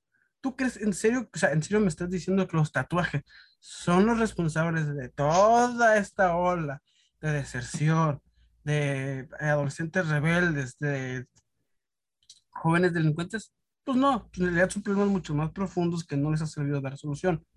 Pero los tatuajes, los piercings, el cabello largo, el uniforme, el cabello, este, y otro, todo ese tipo de problemas que son las respuestas fáciles, pues realmente sí me ha agradado mucho, o sea, me agradó mucho esa ley y que ya se le haya dado la velocidad adecuada porque, ok, ya no van a haber excusas ni van a haber respuestas fáciles. La única manera de ver esto, ah, ahora comprendo que preguntas complejas tienen una respuesta compleja. O sea, ya, ya no va a haber excusas de que es que él es un rebelde por el cabello largo. No, a lo mejor la, casa, la vida en su casa no es bonita. A lo mejor tiene un papá abusivo o una madre alcohólica o tienen fuertes problemas económicos, este, o a lo mejor el ambiente en el que se desarrolló es un lugar con mucha delincuencia y mucha drogadicción, o a lo mejor su mismo, pues su mismo estatus socioeconómico no le permite la gran cosa, o es un problema más profundo de culto, que no quisiera usar la palabra religión porque YouTube la, la censura. Pero sí, o sea, son problemas mucho más complejos, mucho más profundos, mucho más sistemáticos, y qué bueno que ya no, ya no se permita usar las respuestas fáciles de decir, no, los tatuajes, no, ese es el cabello largo, por eso no aprovecha la, educación, porque tiene el cabello bien largo. Dice, no tiene nada que ver. O sea, cualquier persona, eh, para mí fue lo, siempre ha sido, eh, para mí es lo mismo con los Estados Unidos, que vuelvo a la violencia. O sea, la obvia creciente de violencia y tiroteos masivos en Estados Unidos no se debe a la cultura de los videojuegos, porque los videojuegos siempre, o sea, han existido desde hace 80 años. Siempre ha estado esa violencia. Sí, qué coincidencia que no están, o sea, que, puedo, a los 18 años ya puedo comprarme una bazooka, literalmente, si el dinero me alcanza, puedo comprar una bazooka, así, sin regular nada, sin ver si estoy bien de mi mente o para qué fregados quiero una bazooka. Pero no, los videojuegos, los, videojuegos eh, desensibilizan a las personas.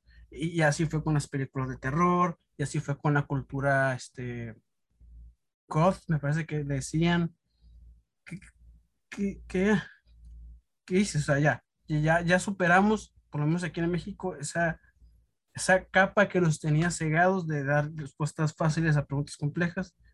Ya nada más nos quedan las respuestas complejas, que es ahora sí, ¿cómo vamos a resolver la insuficiencia calórica en los estudiantes? ¿Cómo vamos a resolver que, digo, con la última institución con la que di clases me terminé peleando por muchas razones. Generalmente digo la última que es por lo de su manejo de las clases de la pandemia, pero realmente había muchos problemas sistemáticos detrás. Por ejemplo, para, eran como 1500 estudiantes, nada más había una psicóloga.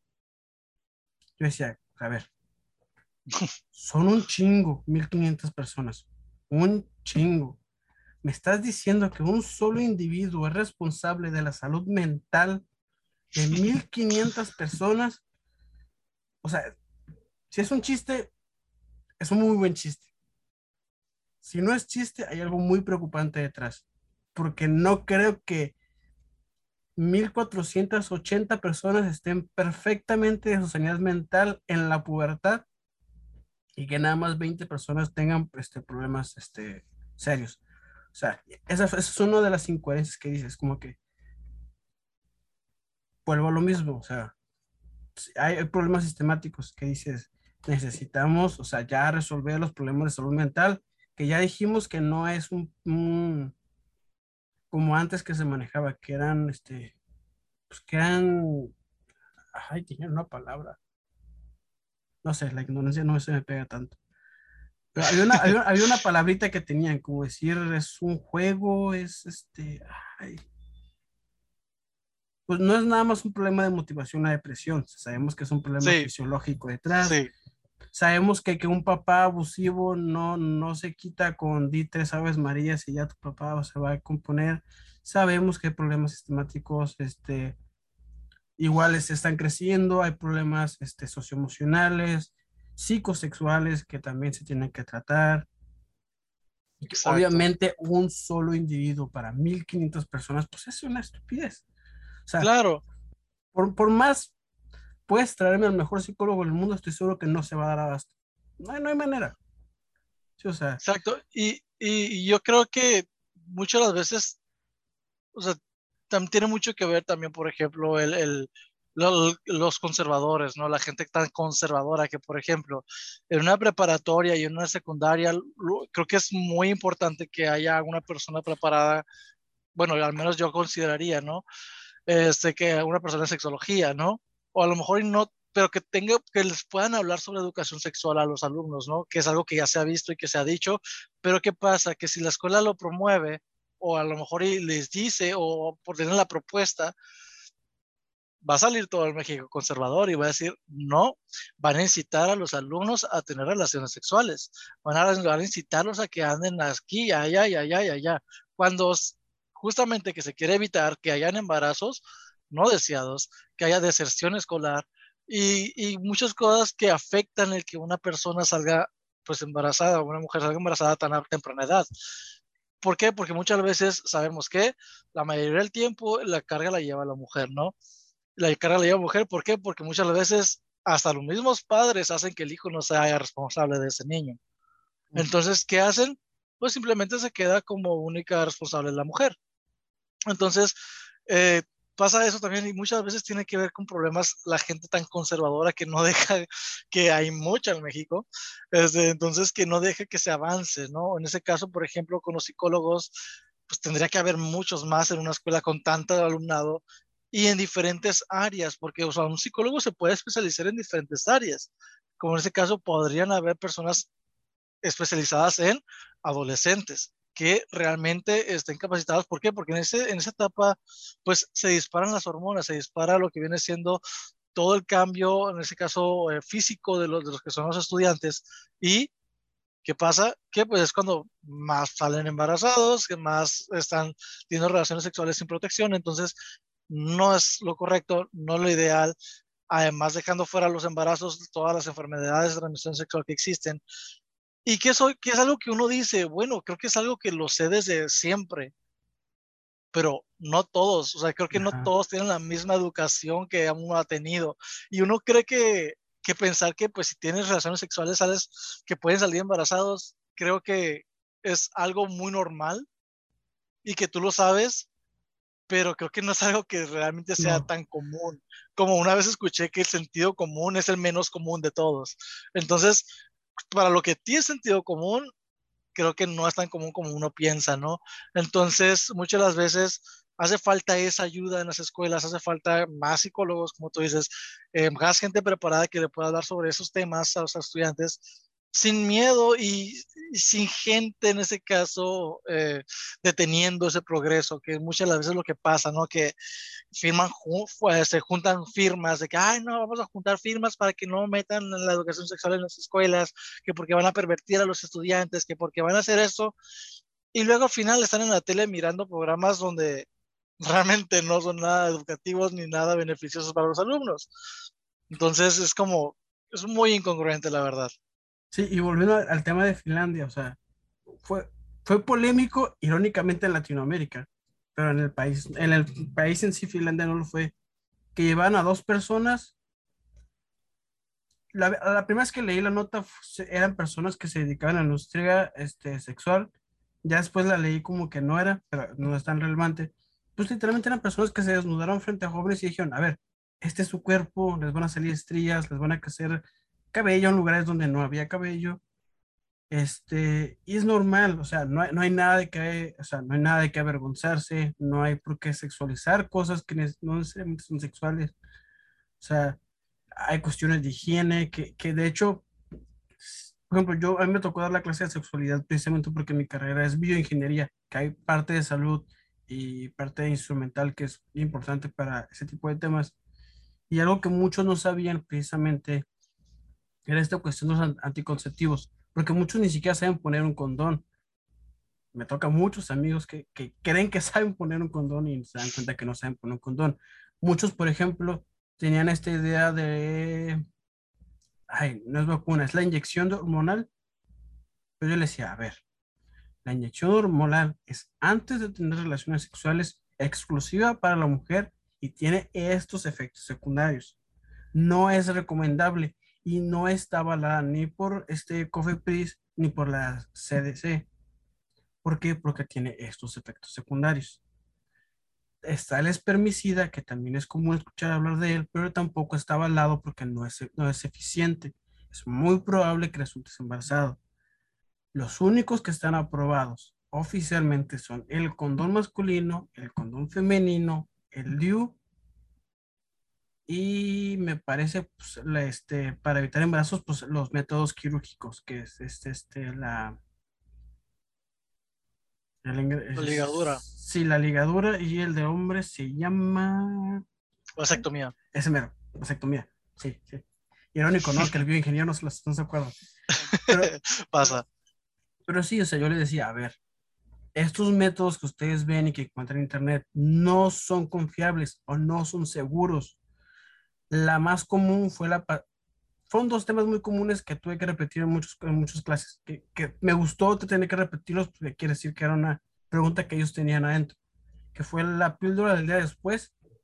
Yo les decía, a ver, ese método es exclusivo para emergencias. Y hago énfasis en emergencias porque es un, se rompió el condón. Estoy seguro que, o sea, que hubo una eyaculación, estoy seguro que hubo un, una eyaculación dentro del, del, ahí sí se imagina. Este, no, no hay otro método este, que estemos utilizando en paralelo al condón. Ahí es válido usar la pastilla porque es una emergencia, pero no es un método anticonceptivo que se debe de usar siempre porque son hormonas muy fuertes que pueden provocar quistes, problemas hormonales. Este, mm, hay estudios que indican que incluso pudiera provocar cáncer este, entonces son de emergencia. Y el otro fue el misoprostol, que es la famosa pastilla abortiva. Yo les dije, ese jamás, jamás lo utilicen, porque no es seguro. El misoprostol se utiliza para otra cosa completamente diferente, que puede provocar abortos espontáneos, es un curioso efecto secundario, pero no es seguro. Desafortunadamente en México, en muchos lugares el aborto está penalizado o simplemente no hay un acceso seguro a él. Pero si llegara a ser el caso, habrá métodos más seguros, pero la, pasta, famosa pastilla abortiva nunca permitan que la usen, porque es súper peligrosa y súper impredecible. Y, y, claro. Y es lo que, o sea, y volvemos a lo mismo. Hay muchos tipos de esta información que muchas escuelas no la están impartiendo como debe ser por personas conservadoras o porque simplemente les da vergüenza o simplemente ellos tampoco tienen la información suficiente para hablar de ese tipo de temas. Porque si ah, nos, nos, tocó que muchos psicólogos ni siquiera sabían que la, la, inyección femenina no estaba aprobada por la CDC. De hecho, ni siquiera sabían cómo buscar si estaba aprobada por la CDC o por Cofepris. ahí te das un poquito cuenta de pues, todos los problemas en paralelos que surgen a esto. Y, claro, y, y, muchas de las veces, y yo lo, yo comento porque vengo de familia religiosa, no vengo de familia cristiana, y tanto mi familia núcleo como mis tíos y, primos eh, de, de una parte de mi familia eh, son cristianos, ¿no? Entonces, han habido casos de que salen embarazados y que obviamente no era deseado, ¿no? Este, entonces fue como, pues, se les chispoteó de alguna forma, no, no se cuidaron, etcétera. Pero pensándolo así, o sea, son religiosos y en lugar de pensar que son jóvenes que jamás van a tener relaciones sexuales hasta el matrimonio, en lugar de pensar en eso, que digamos que es su creencia y la cual pues igual se puede respetar, pero no pensar que no, no por eso dejan de ser personas, dejan de ser seres humanos, que en algún momento pueden resbalarse. Entonces, ¿sabes qué? Si es tu creencia, está bien, pero ok, educa a tus hijos en educación sexual, de que existen condones, de que existe esto, existe lo otro, para en ese caso poder evitarlo. Y en ese caso que puedan ellos continuar con su vida hasta que ellos decidan tener los hijos realmente. Entonces, creo que mucho, y no creo que no creo ser la única familia en la que haya pasado eso, creo que han de ser muchas en México, donde simplemente piensan como que, ah, no, pues es que no, ellos se van a guardar el matrimonio y así van a estar toda su vida y, y hasta que se casen y ya van a tener sus hijos. No. O sea, es mejor educarlos sexualmente, aunque tú tengas la idea de que lo hagan hasta el matrimonio, pues es respetable, se respeta y si lo, así lo quieres creer, que una si ellos también están de acuerdo o si no, esa es otra, pero si ellos están de acuerdo, aún así tener la educación sexual de para cómo poderlo evitar, ¿no? Si en caso en algún momento les llega a ganar de, que les dieron ganas, ¿ok? Pues simplemente se puedan proteger y no vayan a cometer un error, ¿no? Y, y pues pasa mucho y, y, todo va englobado que es este, es la, gente conservadora y, y y que pues simplemente como que se cegan ellos mismos de que no va a pasar, no va a pasar, no va a pasar, termina pasando y se sorprenden de qué pasó. Entonces como que pues ¿qué querías que pasara? si no hay educación sexual, si no se cuidaron, obviamente que algo como esto iba a pasar. Así que no, creo que no es una sorpresa que digamos.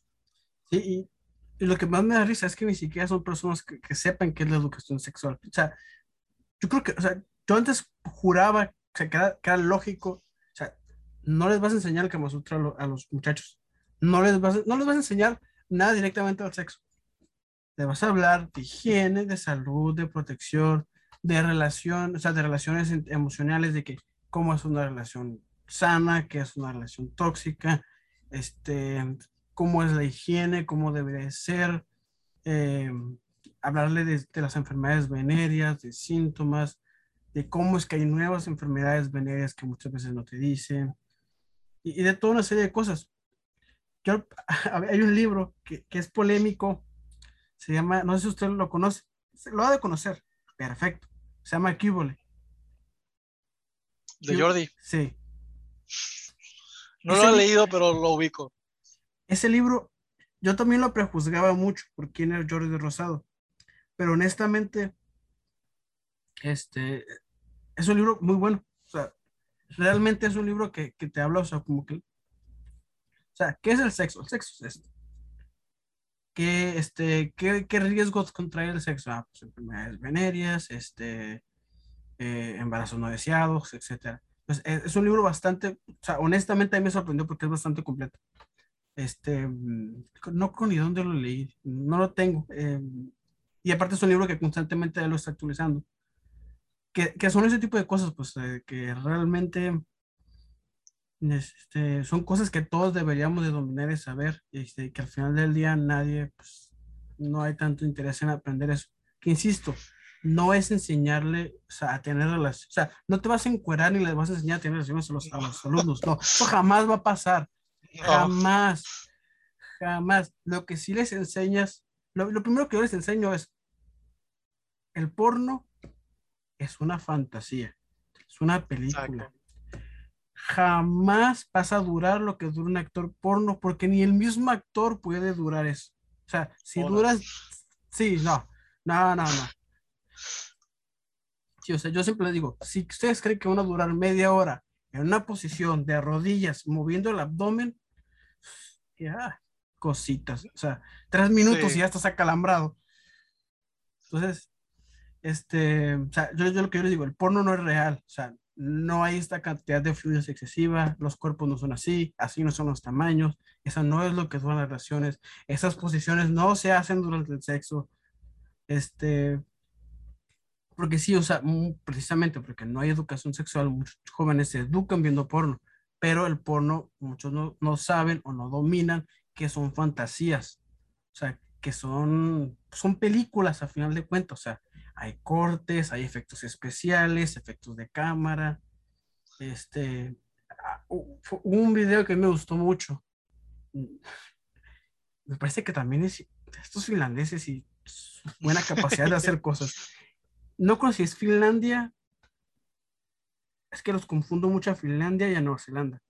Este, pero era un video literalmente de, obviamente es una, una actuación, pero son dos actores porno que tocan a una puerta y le dicen, oiga, señora, venimos a ver a su hijo porque él nos ve, o sea, su hijo nos ve en su computadora, en su tablet, en su celular, y él aprende de nosotros, pero en ningún momento, ni yo ni ella, hablamos sobre consentimiento, por ejemplo, que es algo que actualmente ha tenido mucha relevancia. Ni tampoco hablamos de enfermedades, ni tampoco hablamos de que el porno no es real. Y es, es un muy buen comercial porque precisamente es eso, pues nadie se toma el tiempo en el porno de decir, momento, esto es consensuado, esto se hace bajo un, este, un marco donde todos entendemos que esto es una fantasía, que las relaciones sexuales no son así.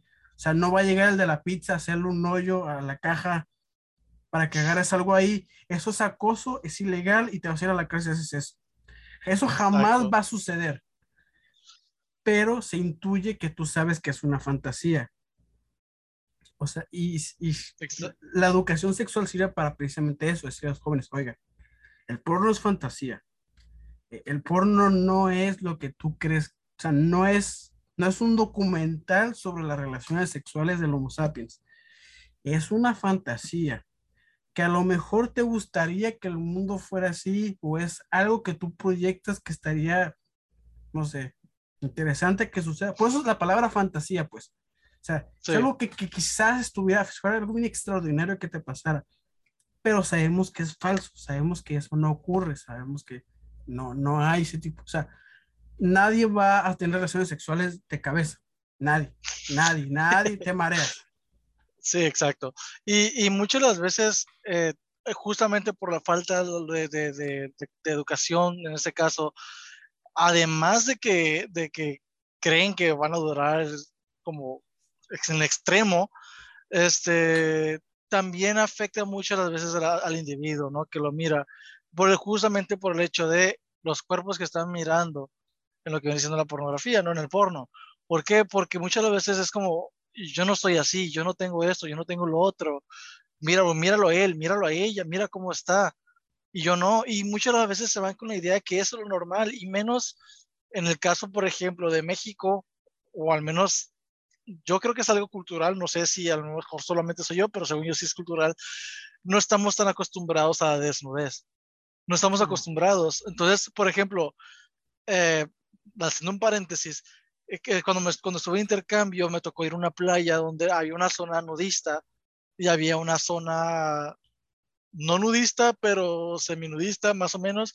Entonces, a mí me preguntaron que si con, a cuál lado me quería ir y yo así como que dije, a la que no es nudista, ¿no? O sea, yo, mi yo mexicano dijo, no, no, no me siento cómodo estando rodeado de gente desnuda, que es parte de lo que es la cultura de que nos han impuesto el morbo de decir como que es que esto solamente es para él y, y, y así, y eso y lo otro, y el cuerpo humano solamente es como algo sexual y ya no lo veas como algo más. Y cuando es algo natural que nosotros tenemos, que todos tenemos, o los hombres tenemos lo mismo los hombres, las mujeres tienen lo mismo las mujeres, y, y a fin de cuentas es natural. Y ellos así lo ven, ellos lo ven como algo totalmente natural. Y me preguntaron, ¿pero qué tienes en contra de, de las desnudes? Y yo, es que no tengo nada en contra, pero me siento incómodo. o sea, simplemente que yo no me siento cómodo estando ahí. ¿Por qué? Porque así que sí, así es, al menos en México estoy seguro que se ha de haber sus playas nudistas, pero no es como que todo el mundo esté acostumbrado a ellas. Ah, nada más hay En- dos. Ento- ajá, entonces eh, es como, no todo mundo tiene como que esa libertad de poder a una, una playa nudista y se siente cómodo. Entonces, si alguien, en ese caso que ve el porno, nunca ha visto otros cuerpos, ve el porno y cree que toda la gente va a estar así, toda la gente va a ser así, cuando es una fantasía, como tú lo acabas de decir. Y no significa que ellos no estén así, sino que no es lo normal en las personas. No es como que te vas a topar al vecino, al de la calle, al de la tienda, al de la pizza, y van a ser iguales al actor porno, pues claro que no, o a la actriz. Entonces, son cosas que muchas veces afectan más de lo que uno cree en el individuo mentalmente, emocionalmente, y al final, si no estás igual, pues empiezas a caer en, en, complejos, ¿no? En complejos de que yo me considero que no estoy bien, que estoy incompleto, que esto, que lo otro, y es ahí cuando re realmente necesitamos, primera mano, la educación sexual, y dos, ya después, ya que estás dañado, pues a un psicólogo, ¿no? Que te haga entender que realmente, pues, eso no está bien y que lo, como estamos, pues, estamos bien, simplemente que, pues, eso es una película que es simplemente entretenimiento, que al igual a ellos les pagan por hacer esas escenas, que a ellos les pagan por, como si fuera una película la que vas a ver al cine, ¿no? Entonces, falta mucho y, y esperemos que se pueda avanzar sin tabú, sin, sin tanta traba que ponen como la gente conservadora. Este, entonces, pues sí, esperemos que poco a poco se pueda ir avanzando y que ya realmente dejen a las personas realmente crecer bien, porque justamente ellos hacen lo contrario, que ellos quieren que crezcan bien, derechos y bien formados y todo, cuando todas sus trabas hacen que sea todo lo contrario. Bueno, al menos este es mi punto de vista, ¿no? Sí, sí.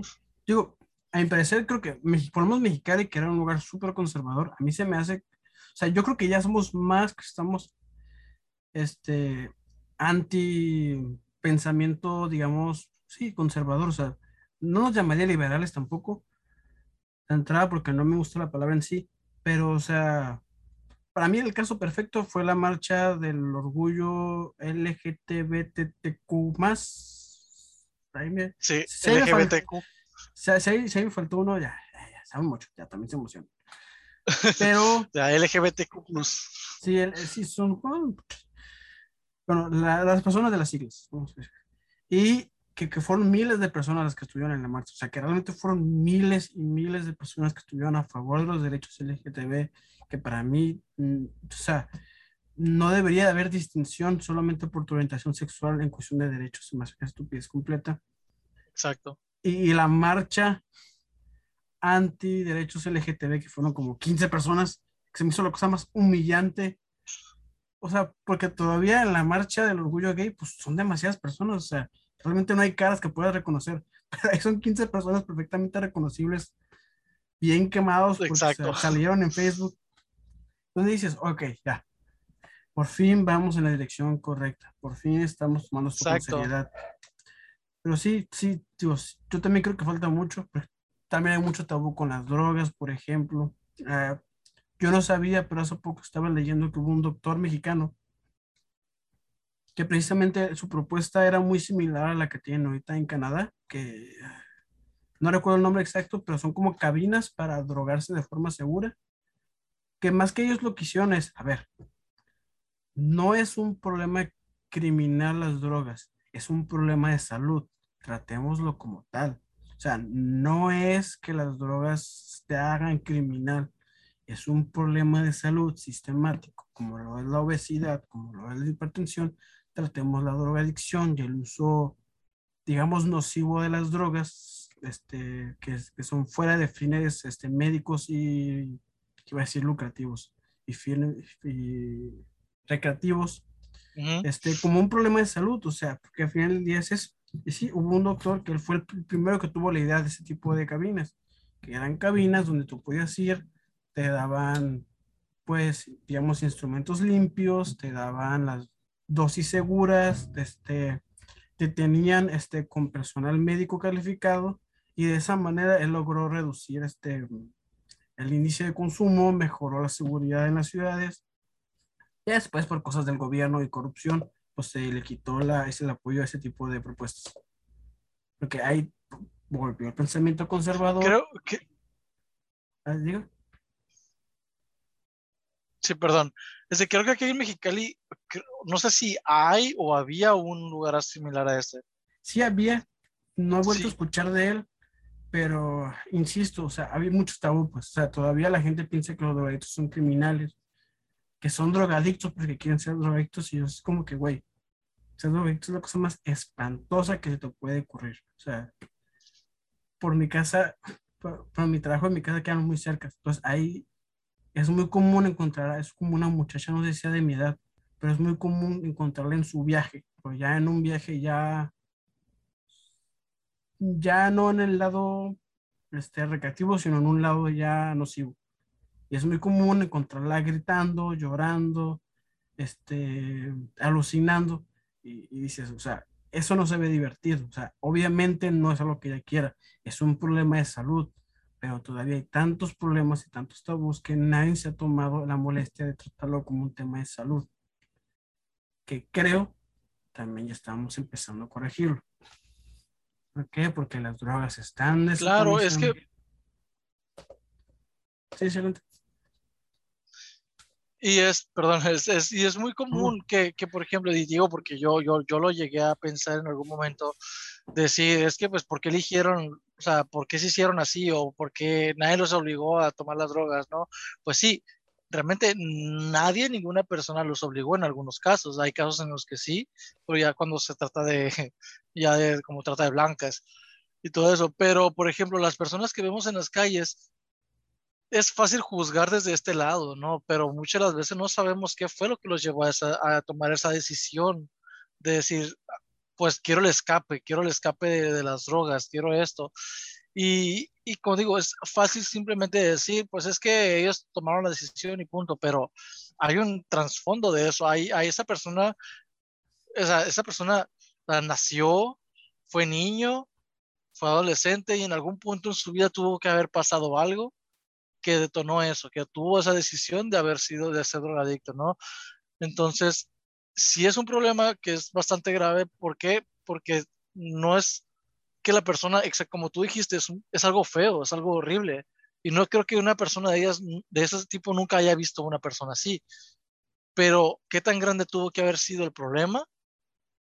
Que Tolete, él tomó la decisión de irse por ese camino, ¿no? Entonces, creo que lejos de juzgar, simplemente, simplemente es tratar de, uno como, como ciudadano que muchas veces parece que no podemos hacer mucho como individuo, pero a veces unidos pues es como cuando ya podemos generar un cambio, ¿no?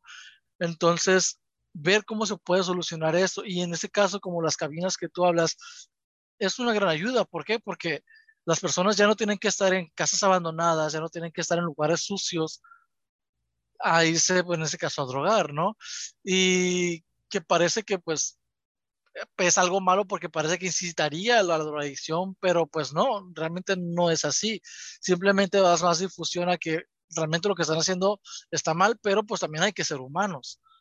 Muchas veces pues esas personas también y o sea, también pasan por situaciones feas y además reduces el riesgo de, lo que es el VIH, ¿no? También que es, un, es algo, pues, también un poco fuerte que también se tiene que combatir. ¿Por qué? Por las, por las este, vacunas que las, se encuentran, las inyecciones que las usan, las jeringas, se las pasan y todo eso. Entonces, mientras esté más controlado, creo que es mucho mejor y es menos la probabilidad en ese caso de que se pueda seguir contrayendo, porque pues las personas a fin de cuentas, si están drogados, pues siguen siendo seres humanos que a lo mejor en algún momento van a tener relaciones sexuales y si ya usaron material contaminado, se va a propagar y se va a propagar y se va a propagar hasta crear un problema de salud más bastante grande. Sí, sí, no, completamente. Y digo, eso es, que... Sí, es que me parecía muteado. Este... Eh, sí, digo, eh, con este doctor que me parece que él fue en los 50, 60, cuando él empezó con esta idea, que una persona muy adelantada a su tiempo. Que, o sea, que, que, él básicamente decía eso, o sea, a ver, ¿cómo tratamos la obesidad? Pues, no, no criminalizamos al obeso, pues llevamos un centro que le enseña a comer, que le dé una dieta, un tratamiento y poco a poco él puede recobrar, recobrar su vida de forma sana. Lo mismo con las personas con adicciones no les vamos, no estamos incitando a la drogadicción. A ver, esta persona ya consume de forma nociva. Vamos a nosotros a darle una dieta que no sea tan radical, que permita acercarse y que poco a poco pueda volver a incorporarse a la sociedad. Insisto, o sea, en ese tipo de problemas son problemas de salud pública, o sea, no son problemas criminales, porque, o sea, no, no, o sea, son, la criminalidad yo creo que más bien viene en paralelo, o sea, o viene aparte. Pero si, por ejemplo, las personas con adicción ya no tienen que este, robar para conseguir una dosis, porque la abstinencia también es bastante fuerte, pues va a bajar la cantidad de robos, la cantidad de asaltos, eh, va a ser más segura las calles, ya no va a haber narcotráfico porque pues, ya no va a ser un negocio. O sea, son muchos problemas que se podrían solucionar si simple y sencillamente tratábamos esto como un asunto de seguridad pública. Y sí, y digo, así, así, y así nos podemos ir con muchos temas que la verdad, o sea, sí, sí, sí, uno se da cuenta de por qué muchas veces, por mejor educación que tengamos, la, porque yo era muy educacionista en el sentido de que yo pensaba que todo se, resolvía con educación. Cuando es, a ver, tal vez, pero primero tienes que comer, tomar agua, tener acceso a las herramientas necesarias. Después tienes que estar en un ambiente seguro y ya de ahí partir a la educación. O sea, hay, cosas que son, que, que, no son negociables. O sea, la educación hasta cierto punto es negociable. Pero, o sea, el comer, o sea, pues, o sea no, no puedo posponer el hambre una semana. Exacto. Y, y ahora, por ejemplo, sí, y con la pandemia, por ejemplo, retomando el tema de lo que es la pandemia, o sea, mucha gente, o sea, también paró de estudiar por lo mismo. O sea, por ejemplo, no todos tienen las mismas situaciones como para poder decir, ah, no, pues voy a tomar las clases en línea. No, no todos en ese caso tienen la computadora bien o el internet adecuado como para tener y, o sea, para tener el acceso a la computadora con internet y tener la clase, ¿no? Y más si son más de dos o tres personas las que están asistiendo a las escuelas con un internet a lo mejor y básico, a lo mejor y no va a rendir. Entonces, me tocó, por ejemplo, tener estudiantes que con esto de la pandemia tuvieron que tomar las clases en línea y yo siempre les decía, ¿no? Porque tanto es un poco a lo mejor incómodo para mí como para ellos también.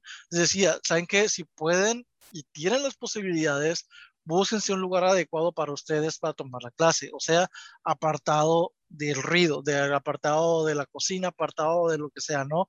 Porque porque de repente estoy en clase y, ah, no, pues permítame, profe, porque mi mamá va a poner la licuadora.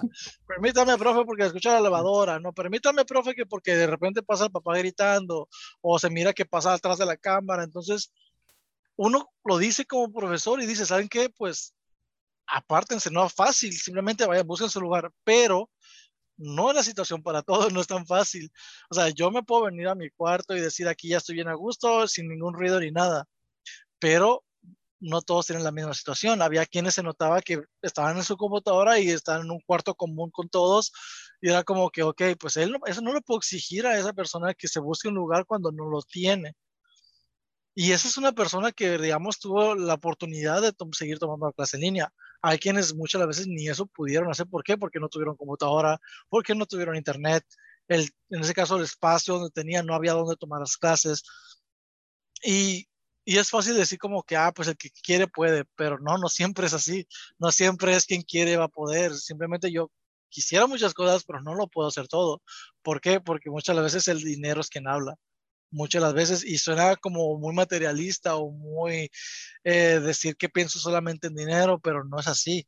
El dinero claramente no te hace feliz porque bien puedes ser millonario y no ser feliz, pero te da muchas herramientas para poder serlo, como es la comida, como por es, es, en ese caso el estudio, que tener el internet, que tener una computadora buena, que no estés batallando, todo eso te da oportunidades de que no te estreses, de que no estés preocupado, de que no estés pensando si te van a cortar el agua, si te van a cortar la electricidad, si vas a poder comprar mañana la comida.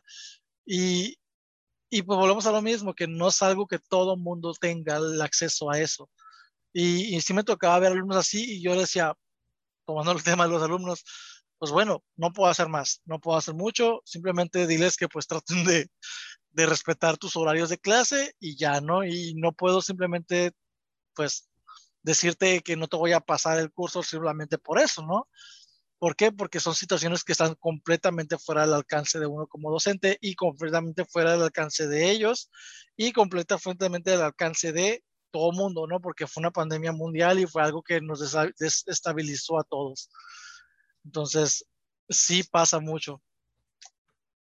Sí, sí, sí. Digo, a mí también me tocaron casos de personas que, dije, profe, es que de plano, o sea, mi papá tiene conferencias en línea, mis hermanos toman clases, o sea, el internet no da, o sea, de plano mi internet ya dijo adiós.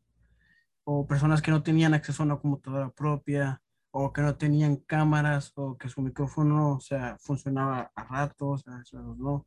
Que dices, no es culpa de ellos, o sea, no es que ellos quieran nadie, nadie quiere tener carencias. O sea, al final del día, pues las tienen, hay, poco o nada que puedan hacer. Y sí, o sea, sí, por ejemplo, yo, algo que yo siempre critiqué, este, precisamente de las, las, este, la institución en la que estaba, que no voy a decir su nombre porque sigo peleado, este, tiene la palabra tecnológico en su nombre irónicamente fue la escuela menos tecnológica para resolver los problemas que nos ocasionó la pandemia. O sea, de que literalmente me dijeron, oye, ¿sabes qué? No puedo usar ni correo, ni videollamadas, ni Google Forms, ni videos de YouTube, ni nada.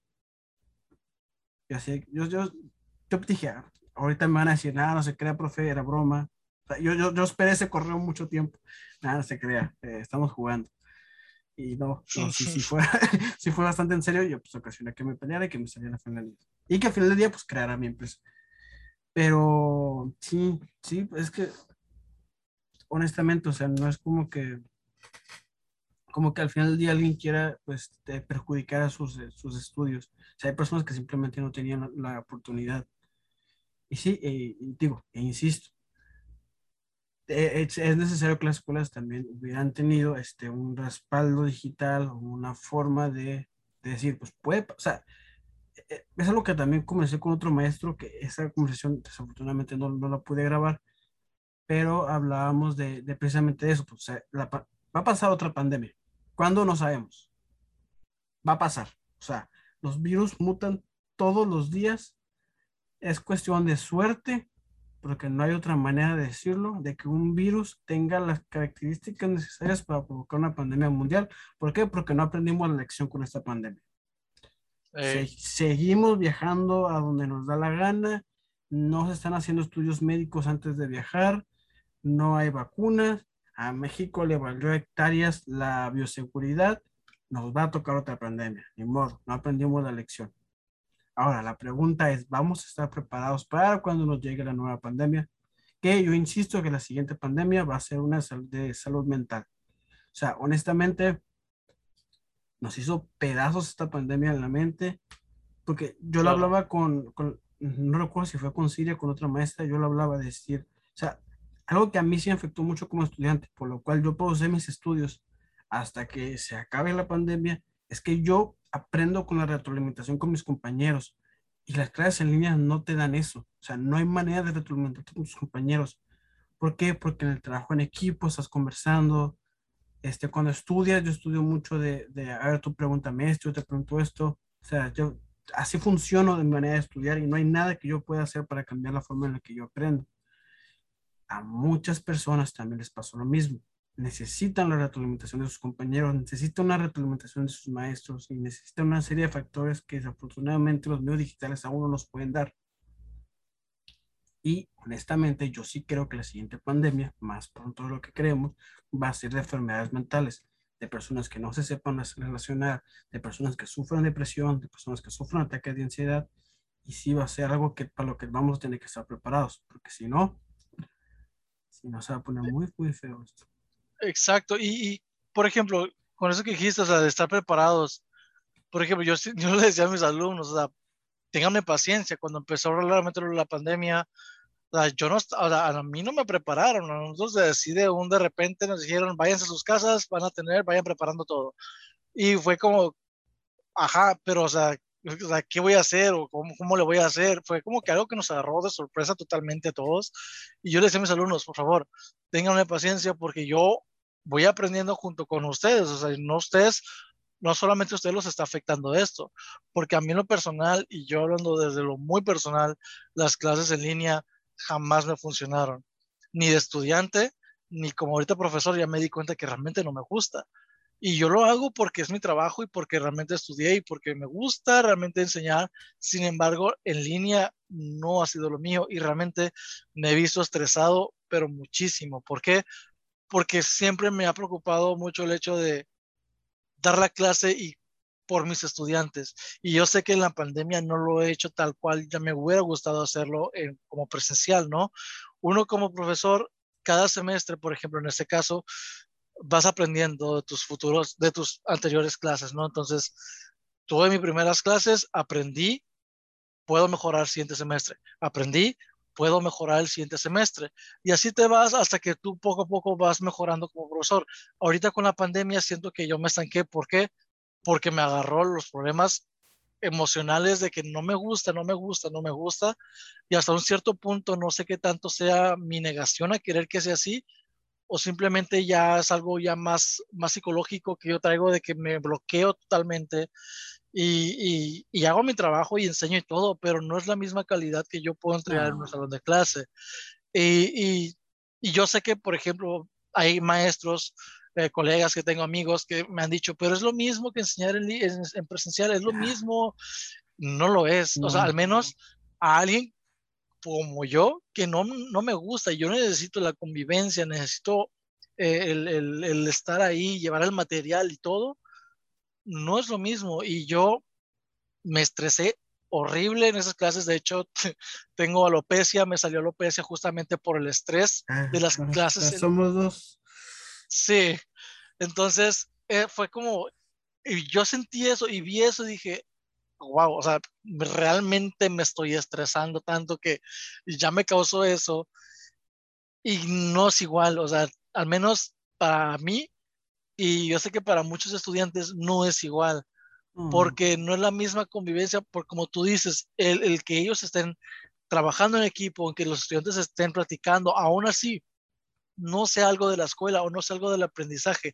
El hecho de que ellos tengan el tiempo de platicar con sus compañeros es, una experiencia completamente distinta a simplemente tenerlos por cámara, cuando muchas las veces la mayoría ni siquiera prenden las cámaras o muchos simplemente no están ahí y simplemente le hacen como que están, ¿no? Entonces, siento que es algo muy difícil y nadie estaba preparado, que yo creo que es algo que las escuelas con esto tienen que ser un par de aguas, ¿no? De decir, ¿sabes qué? A partir de ahorita nos vamos a preparar para un caso de emergencia. Ya está. Ahora, esto abrió un mundo de posibilidades en línea. Por ejemplo, donde trabajamos, bueno, Siria y en este caso Siria y yo, que es UNICEF, o algún centro de idiomas, tienen que ver oportunidades a poder trabajar en línea, porque, por ejemplo, yo ahorita he tenido alumnos, yo trabajo con alumna de Monterrey, trabajo con alumnos que eran de Ensenada, de Tijuana, un grupo que casi eran contados los de Mexicali, y, y te quedas pensando, esa es una oportunidad muy padre que pueden aprovechar las escuelas, preparar a docentes que quieran estar en el ámbito en línea, y es muy importante que ellos deseen y que les guste no, ahorita, ahorita es forzoso porque pues no hay más. Si no, si no trabajo de docente en línea, no trabajo en algo de mi carrera, ¿no? Pero si ya lo toman ellos como una oportunidad de crecer como empresa, porque a fin de cuentas una escuela es una empresa, este, pueden en este caso guiarse por más la, educación en línea también, tener la presencial, pero aprovechar esto que ya se hizo, que por bien o mal haya sido la pandemia, ya se exploró un ámbito que a lo mejor no se estaba ni siquiera considerando explorar, que es la parte en línea, que pues al parecer sí está dejando, sí está ayudando, que yo creo que bastante. ¿Por qué? Porque creo que ha crecido o se ha mantenido un poco la matrícula, o si bajó, no fue tanto como si nos hubieran expandido a otras partes de lo que viene siendo la República, por ejemplo. Entonces, sí afecta mucho y de que vamos a aprender de esto, pues tenemos que aprender de esto, tanto nosotros docentes, yo en mi caso para decir no me gusta y no lo quiero, no me quiero dedicar a clases en línea, pero también como para saber si en algún caso llega a volver a pasar, ya sé más o menos cómo corre el agua, por así decirlo, ya sé cómo funciona, ya sé qué herramientas puedo utilizar, ya sé hacia dónde me puedo dirigir para una clase en línea, que no será mi ideal, pero ya sabría, ya a lo mejor y no me vuelve a pasar la alopecia, ¿no? sí, a mí lo que me preocupó mucho, porque yo también tenía eh, colegas, maestros, yo decía, a ver, hay personas de 70 años que en su vida han tocado una computadora, ¿cómo les vas a enseñar? O sea, a, o sea, ¿cómo le vas a enseñar a tener una clase en línea? si, el micrófono le falla en su casa, ¿cómo le vas a enseñar a arreglarlo?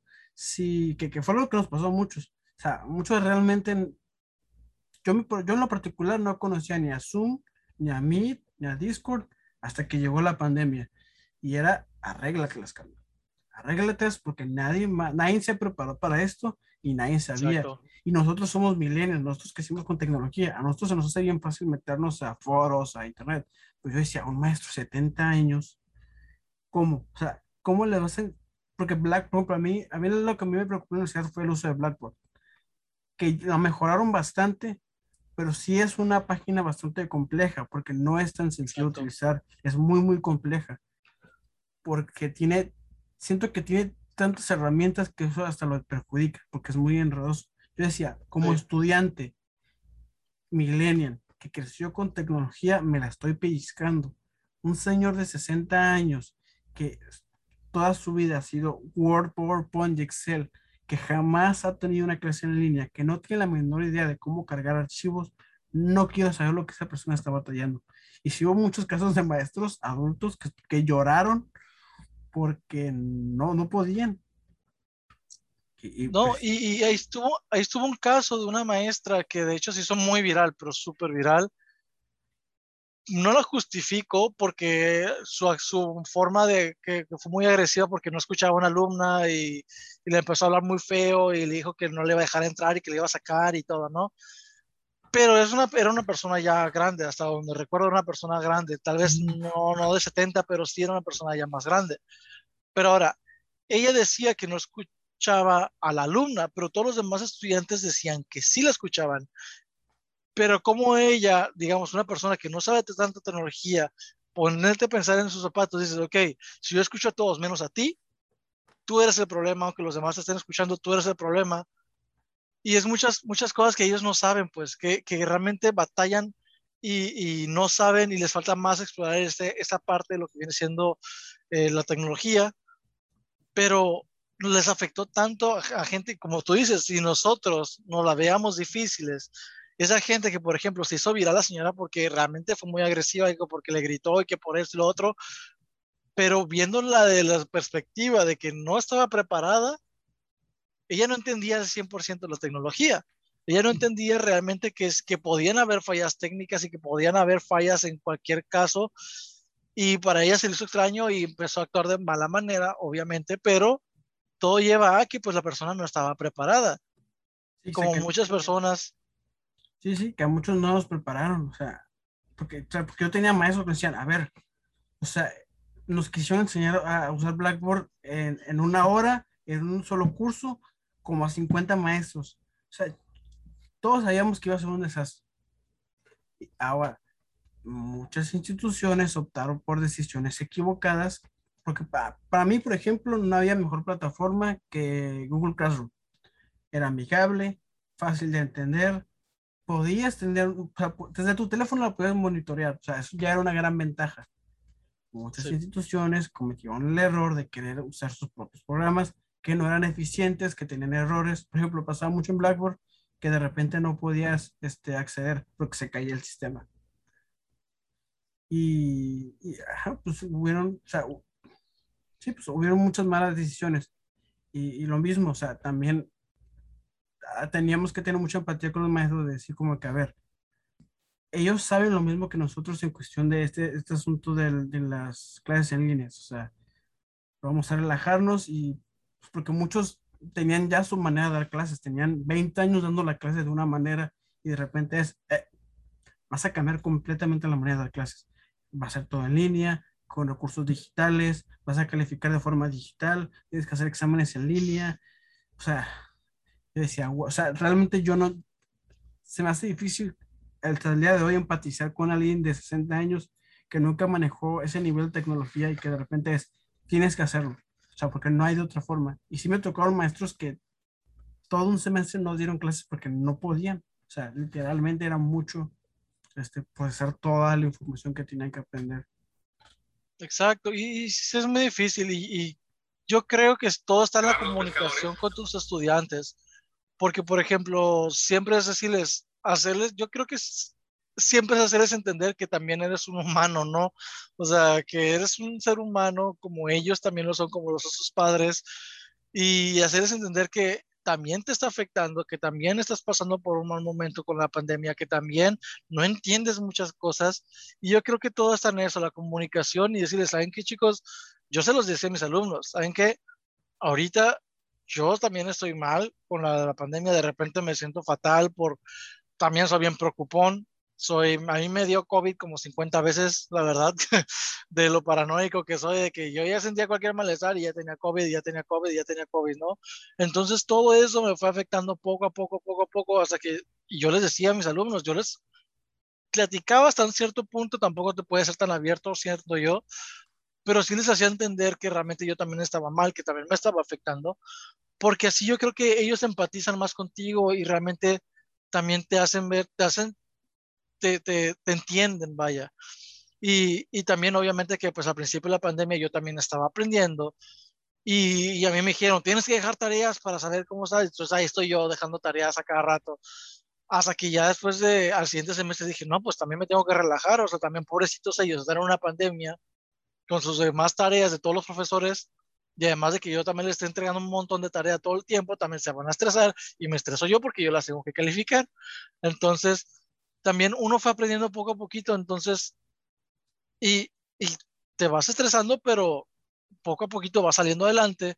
Eh, mientras haya comunicación con los alumnos, ellos te van a entender, creo yo, y es, siempre he esperado que ellos entiendan y que también que tanto yo los comprendo a ellos, que también entiendo que también están pasando por situaciones difíciles, que tuve alumnos que les dio COVID, que tuve alumnos que sus familiares tuvieron COVID, que perdieron a gente y simplemente no te puedes esperar a, a no te puedes poner en un mal plan con ellos por esas razones, porque es algo que nos está afectando a todos, que uh -huh. ahora eh, tampoco significa que si faltaste todo el semestre, dos meses, te voy a poder pasar, ¿no? O sea, también uh -huh. es como que una cuestión de, de, de, entendimiento mutuo, ¿no? Que sabes que, ok, a lo mejor y faltaste dos meses, vemos cómo le podemos hacer, si se llega a la posibilidad, a lo mejor y sí puedes alcanzar un 6, un 7, pero también tienes que entender que pues a mí me exigen también entregar resultados, entregar números, que si tus números no cuadran, pues hay muchas veces yo cosas que no puedo hacer, que no te puedo ayudar, entonces, y también va la cultura de que la gente no quiere reprobar, también eso es algo que también es un tema muy completo también, de que la gente cree que reprobar es de burros, que creen que reprobar es uh -huh. simplemente algo negativo, cuando es creo que lo contrario, ¿no? Si repites un semestre es porque no te sentiste preparado para pasar al siguiente. Entonces, preferible repetir un semestre, entender bien el semestre, entender todo bien, pasar al siguiente semestre fuerte en los conocimientos, tal vez con alguna que otra, a lo mejor dudas, pero no todas. Entonces también tenemos esa mala, mala idea del, del, repetir un semestre, pero pues no pasa nada, a lo mejor y, y, como dice la maestra Silvia, no es tu momento de estar aprendiendo aquí en este momento. O sea, no es tu momento a lo mejor y simplemente relájate, deja el curso, si no te sientes preparado, si no te sientes a gusto, yo sé que no, no es gratis, pero pues también hay que ser conscientes también de lo que podemos dar y lo que no podemos dar y hasta dónde podemos nosotros soportarnos tanto emocional como físico y todo lo demás para estar plenos, para sentirnos bien. Sí, digo, y ya para cerrar, porque ya casi son las 7. Le dije, le dije que eso se podía alargar. no importa, no importa. Ay, caray. Bueno, me quedé temporalmente calor sin luz. Este. Eh, ya se me fue el rollo que iba a decir. Ah, bueno, sí, pues es que ya para saber, pues sí, todo este, al final del día todo se resume también en, en cómo interactúas con tus alumnos. Este, recordar que, que, son humanos.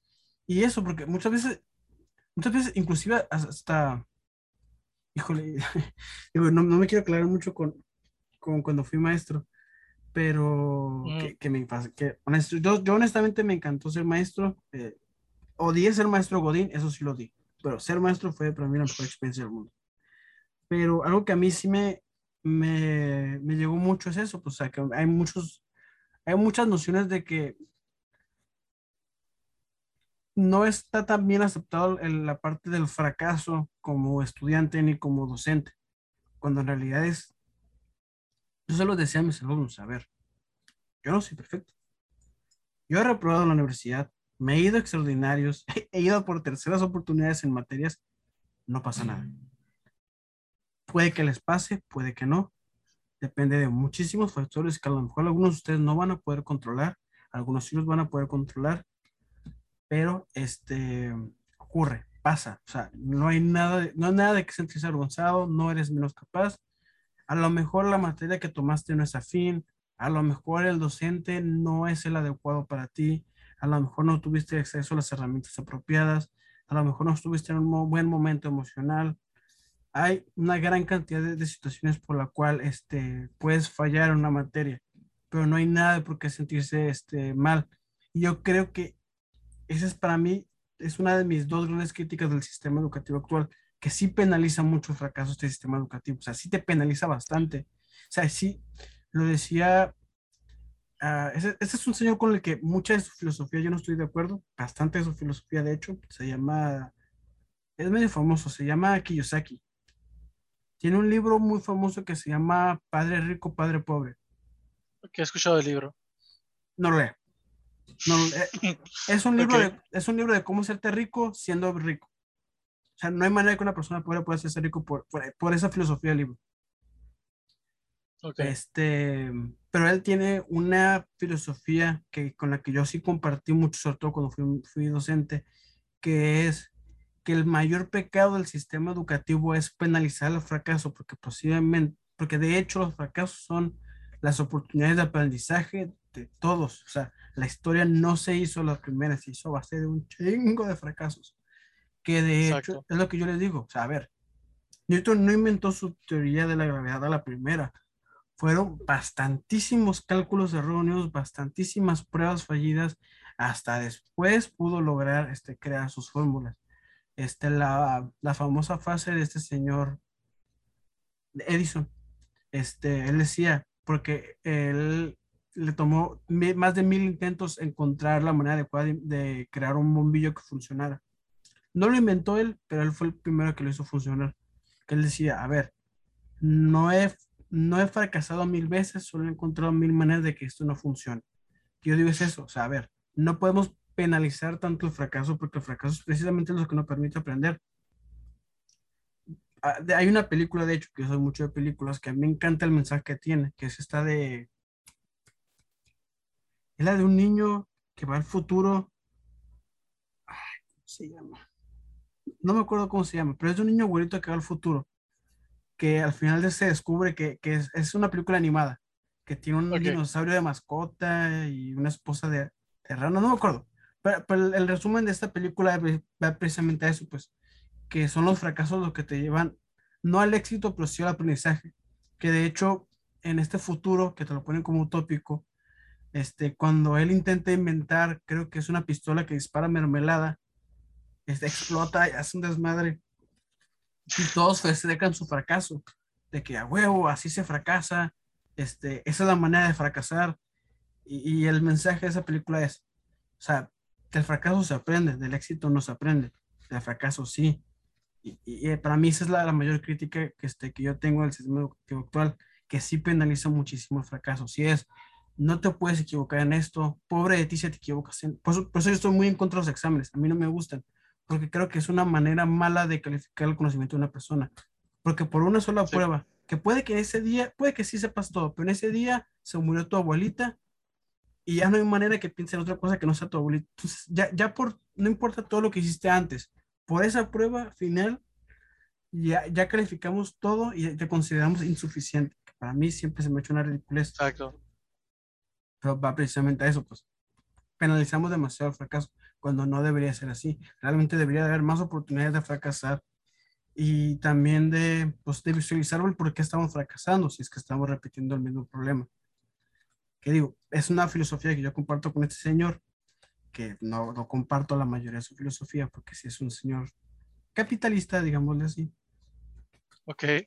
Pero él tiene esa misma filosofía, que él dice, los, bueno, su frase es mucho más radical que él dice, los maestros son criminales porque castigan el fracaso.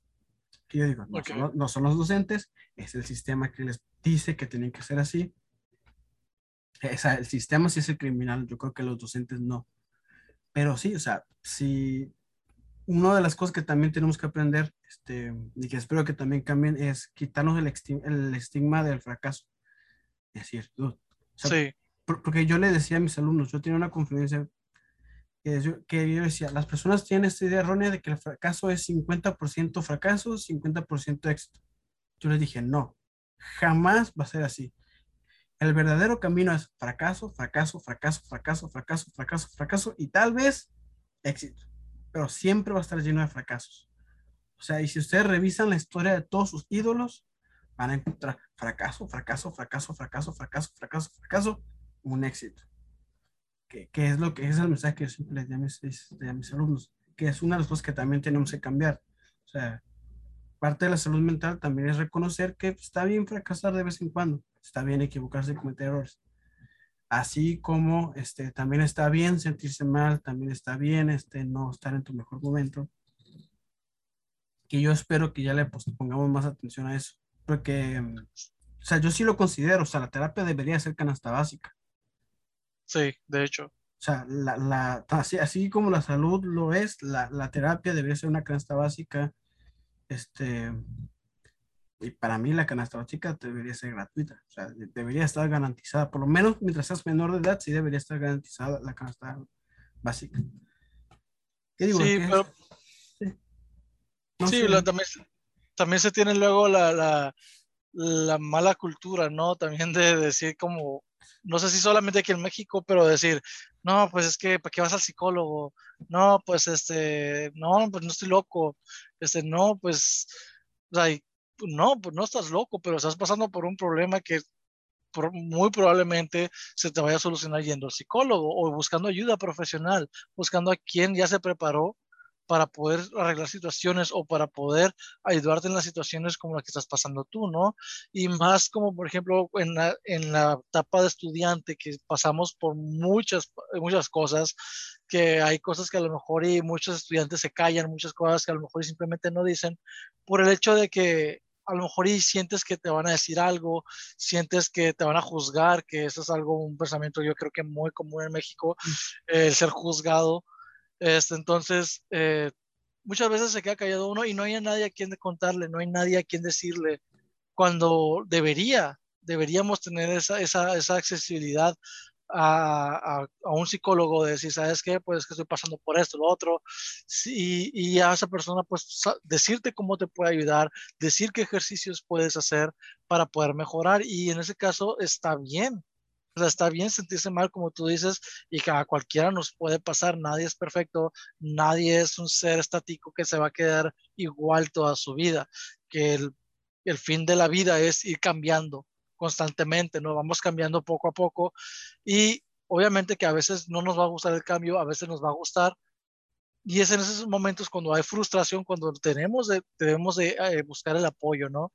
Este, buscar el apoyo de profesionales que nos ayuden, porque primordialmente es eso, ¿no? Buscar apoyo, porque mucha gente dice, ay, no, pero pues ¿para qué voy a pagar si, si puedo ir a hablarle a alguien para que me dé un consejo? Le voy a hablar a mi mejor amigo, le voy a hablar a mi amiga, le voy a hablar a mi papá, a mi hermano, lo que sea.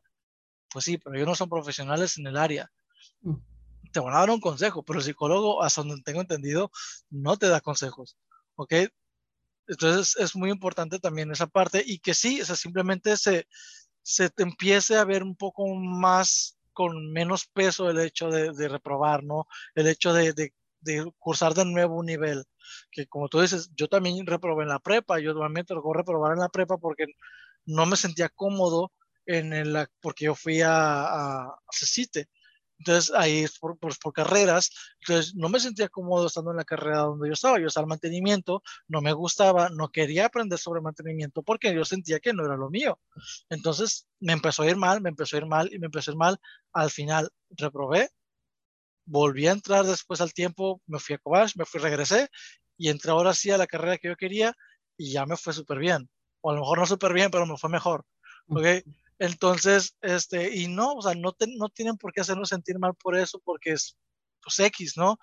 Como un maestro me dijo una vez, y de hecho creo que esa es una frase que realmente yo traigo siempre bien grabada, y la tuve siempre hasta que me gradué, es, afuera nadie te está esperando con un trabajo.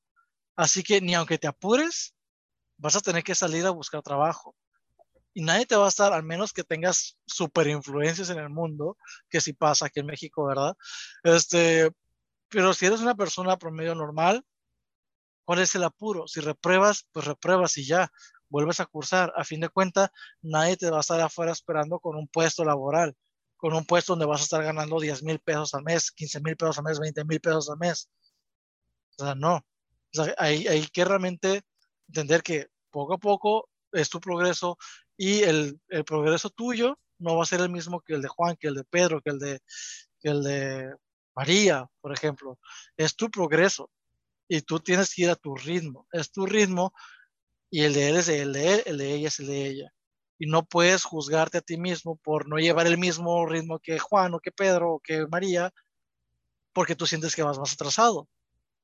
Cada quien va a su ritmo y cada quien va a concluir sus metas a su debido tiempo.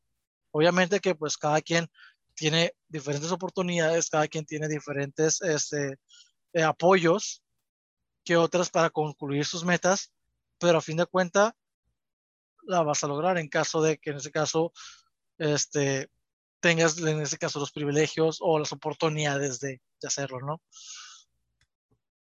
Sí, sí, totalmente. Y sí, o sea, honestamente es una estima muy grande que se tiene todavía el de reprobar. Sí, porque a mí me tocaba alumnos que, inclusive compañeros también, que, o sea, que en el, ex, o sea, que yo sabía que eran muy inteligentes, pero en el examen, o sea, es que sí, sí es muy pesado decir, todo lo que has hecho, todo lo que harás, no importa, solo esta prueba donde tienes que poner todo tu conocimiento, pero sin presiones, ¿eh? Porque no, no hay presiones, no, no, memes. O sea, sí, sí, sí es Sí, mucho. exacto.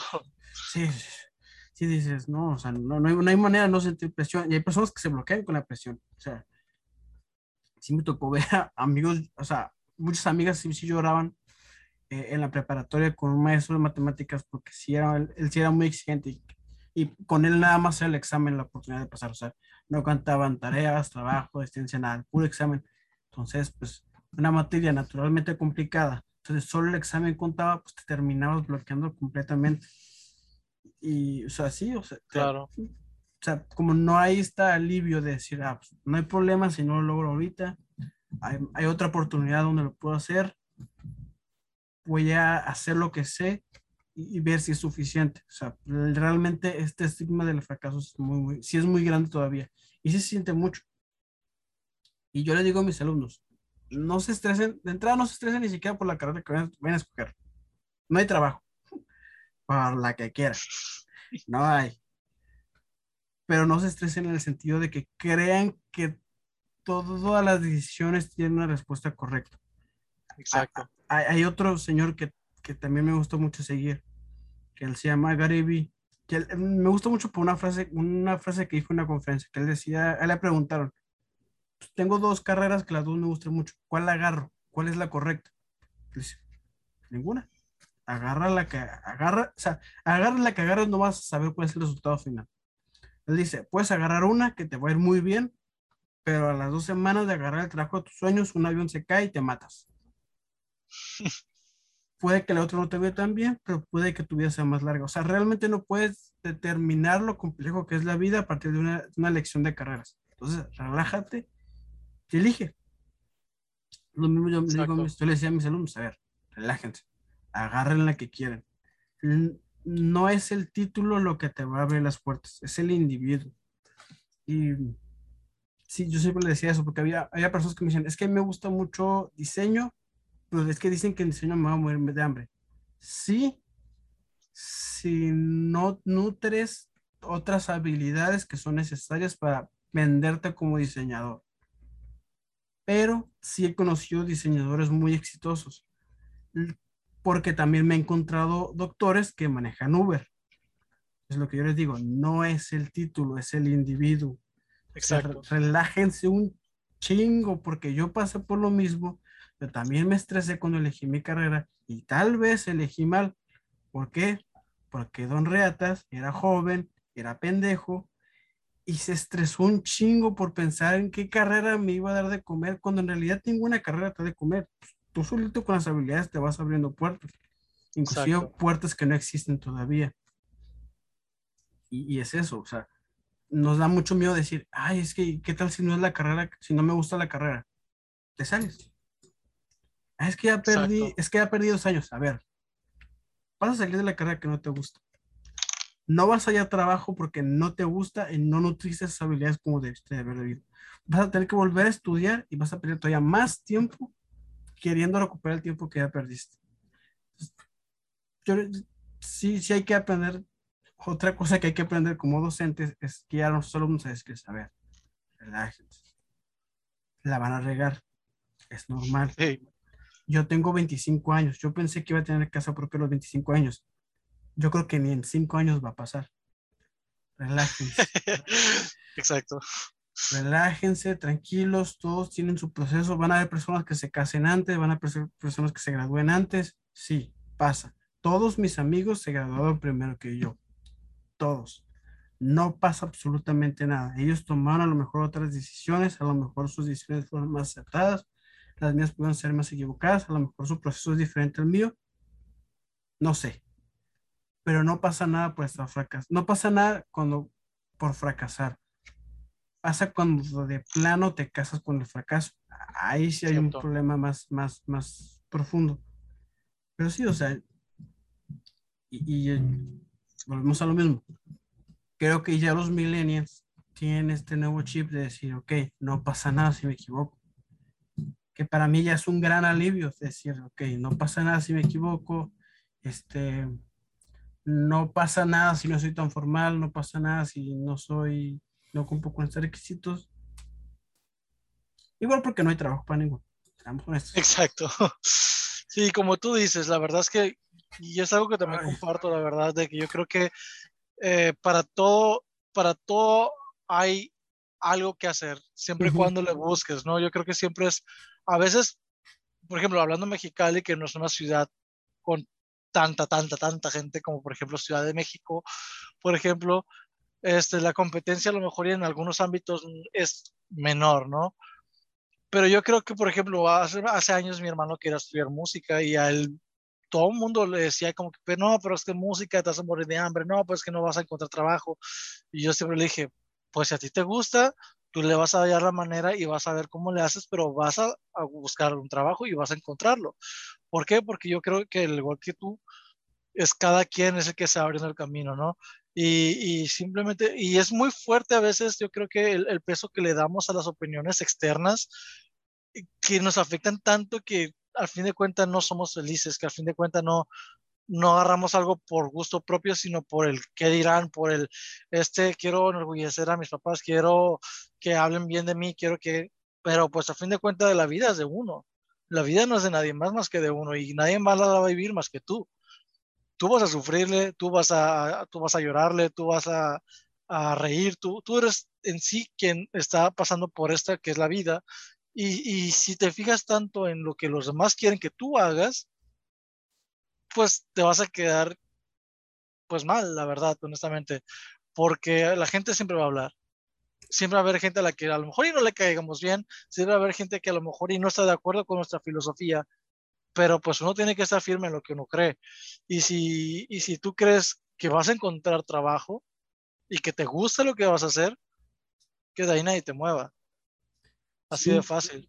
Sí, por ejemplo, digo, tocando el tema de la música, eh, con, para crear precisamente la, canción que, que, suena al principio del podcast cuando está grabado, pues hubo un muchacho al que me cobró 500 pesos por 5 minutos de música, o sea, sí hay mucho trabajo y sí hay nuevas oportunidades que están saliendo. E, el detalle es saber encontrar ese tipo de oportunidades y, y, yo creo que también, o sea, si, tú siempre, ojalá alguien me hubiera dicho eso, este, cuando estaba eligiendo carrera, porque sí fue mucha, mucha mi decisión, sí se tomó mucho como que es que la bioingeniería es el nuevo mercado y, y ahí ya está todo y, y, ahí está, este, y es que hacen prótesis y se ve padre. Sí, pero este, no, híjole, no te asegura nada. Este, incluso, por ejemplo, una de las cosas que yo quise implementar en la preparatoria que trabajé, este, que no se pudo al final del día por decisión de las autoridades, fue que los mismos jóvenes pudieran experimentar diferentes carreras. O sea, decir, ok, vamos a traer a alguien de medicina que ya esté graduándose, que quiera liberar horas, este, y, que, y que realmente le platiquen a los jóvenes, ok, ¿cómo es ser doctor? No cómo se ve en la tele, cómo es ser doctor realmente, o sea, porque en, en, la tele no te sale cuando tiene que atender a los drogadictos a las 4 de la mañana que están cagados encima y, y que tienen que tratarlos o cómo realmente ser un ingeniero y realmente cómo es trabajar hasta las 2 de la mañana haciendo un código, haciendo un diseño, arreglando una máquina, este, que no es como en, como en las películas de que en la mente ven el diseño y ya, ya lo están arreglando. O sea, cómo es realmente, porque, porque creo, creo que también cometemos la idea de romantizar mucho las carreras. Yo romanticé mucho la mía. Cuando realmente me di cuenta de lo que era, me siguió gustando mucho, pero honestamente sí, le, sí, sí me di cuenta que sí había cosas que pues, realmente no, no ocurrían como realmente yo pensaba. Pues. Por ejemplo, el mercado de las prótesis en su momento dije, wow, es que esto es el futuro. Y ya luego te das cuenta de que pues, es algo muy caro, nadie tiene dinero para gastar en eso. Este, y pues realmente no hay tanto mercado para eso. Y, igual lo mismo aplica con la investigación. Ser científico en México es lo mismo a darte un balazo en el pie porque no hay dinero nunca para nada de científicos, y menos en este sexenio. No hay apoyo. Es, que ese es otro tema que tengo ahí atorado. Muy buen tema. Sí, este, y, y, sí, o sea, realmente, este, si, si alguien ve este programa que todavía no lo ve ni mi mamá, este, mi consejo sería no le tengan miedo al fracaso y no romantices tus carreras. Realmente vas a darte cuenta que, sobre todo en el mercado actual, tienes que aprender, yo creo que de todo. O sea, honestamente, a, mí me tocó, me dio mucha risa, un, el hijo de un cliente de mi papá me decía que su hijo había renunciado a una empresa que creo que le estaban pagando como 15 mil mensuales porque lo pusieron a barrer, siendo que él era ingeniero. Sí, o sea, en el taller lo pusieron a barrer. Y yo decía, pues tiene perfecto sentido. O sea, a ver, eres recién graduado, este, no te van a confiar tantas cosas. Eh, pues es, lógico que aprendas a barrer, que aprendas a limpiar, que aprendas a trabajar de forma ordenada, que a veces vas a usar la contabilidad, a veces vas a aprender otras cosas, que son habilidades que pues, realmente todos tienen que aprender. Por ejemplo, yo jamás me imaginé que como docente iba a tener que aprender diseño, este, aprender idiomas. Ahorita, ahorita estoy muy metido precisamente en la parte de diseño y creatividad. Este, mucho, mucho metido en el tema de creación de contenido, que son cosas que yo pensé que no tenían ni absolutamente relación con mi carrera o con mi gusto por ser docente, pero que realmente sí la tienen. Y ya no sé ni qué iba con eso, pero se me hizo curioso. Sí, no, pues que es que cada, cada, cada carrera te va a dar muchas ramas. O sea, cada carrera te va a dar varias áreas de oportunidad en las que tú vas a decidir a cuál irte, ¿no? Entonces, creo que cada quien tiene el derecho de decidir por cuál rama irse y por dónde te hace sentir mejor el trabajo. Este, por ejemplo, yo sé que la clase es en línea y yo sé que a mí no me vas a sentir bien en lo más mínimo. Este, entonces, eh, entonces yo sé que por aquí no es. mi felicidad aquí no va a estar. Y de hecho, a mí la docencia yo creo que fue algo que me salió, no sé si decirlo espontáneo, pero yo creo que la vida fue la que me la dio. No solo, no que yo la haya elegido tanto, yo creo que pasé, pensé en miles de carreras antes de pensar en docencia. Este, entonces, a fin de cuentas, una cosa llevó a la otra, terminé en docencia, me gustó, me gusta, siempre me ha gustado el trato con la gente, entonces me agradó y hasta ahorita creo que me ha gustado bastante. Este, creo no ser el peor ni el mejor, ¿verdad? Creo ser, hago bien mi trabajo, este, me empeño, busco la forma de hacerlo mejor cada vez y tal vez no es algo en lo que honestamente yo me vea haciendo toda mi vida, pero sí es algo que me gusta en el momento. Y, a lo mejor, no sé, a lo mejor en unos años me gustaría estudiar otra carrera, este, pero eso ya lo veré, ya depende de cómo me sienta, de si a lo mejor y, no sé, a lo mejor el año que viene decido ya no ser docente y a lo mejor, no sé, me decido estudiar otra carrera y me vas a sentir mejor o me va a hacer volver a la docencia, no sé. O sea, la cosa es que la vida nunca va a ser como uno siempre se la imagina nunca va a ser como tú dices, nunca lo vamos a romantizar completamente. ¿Por qué?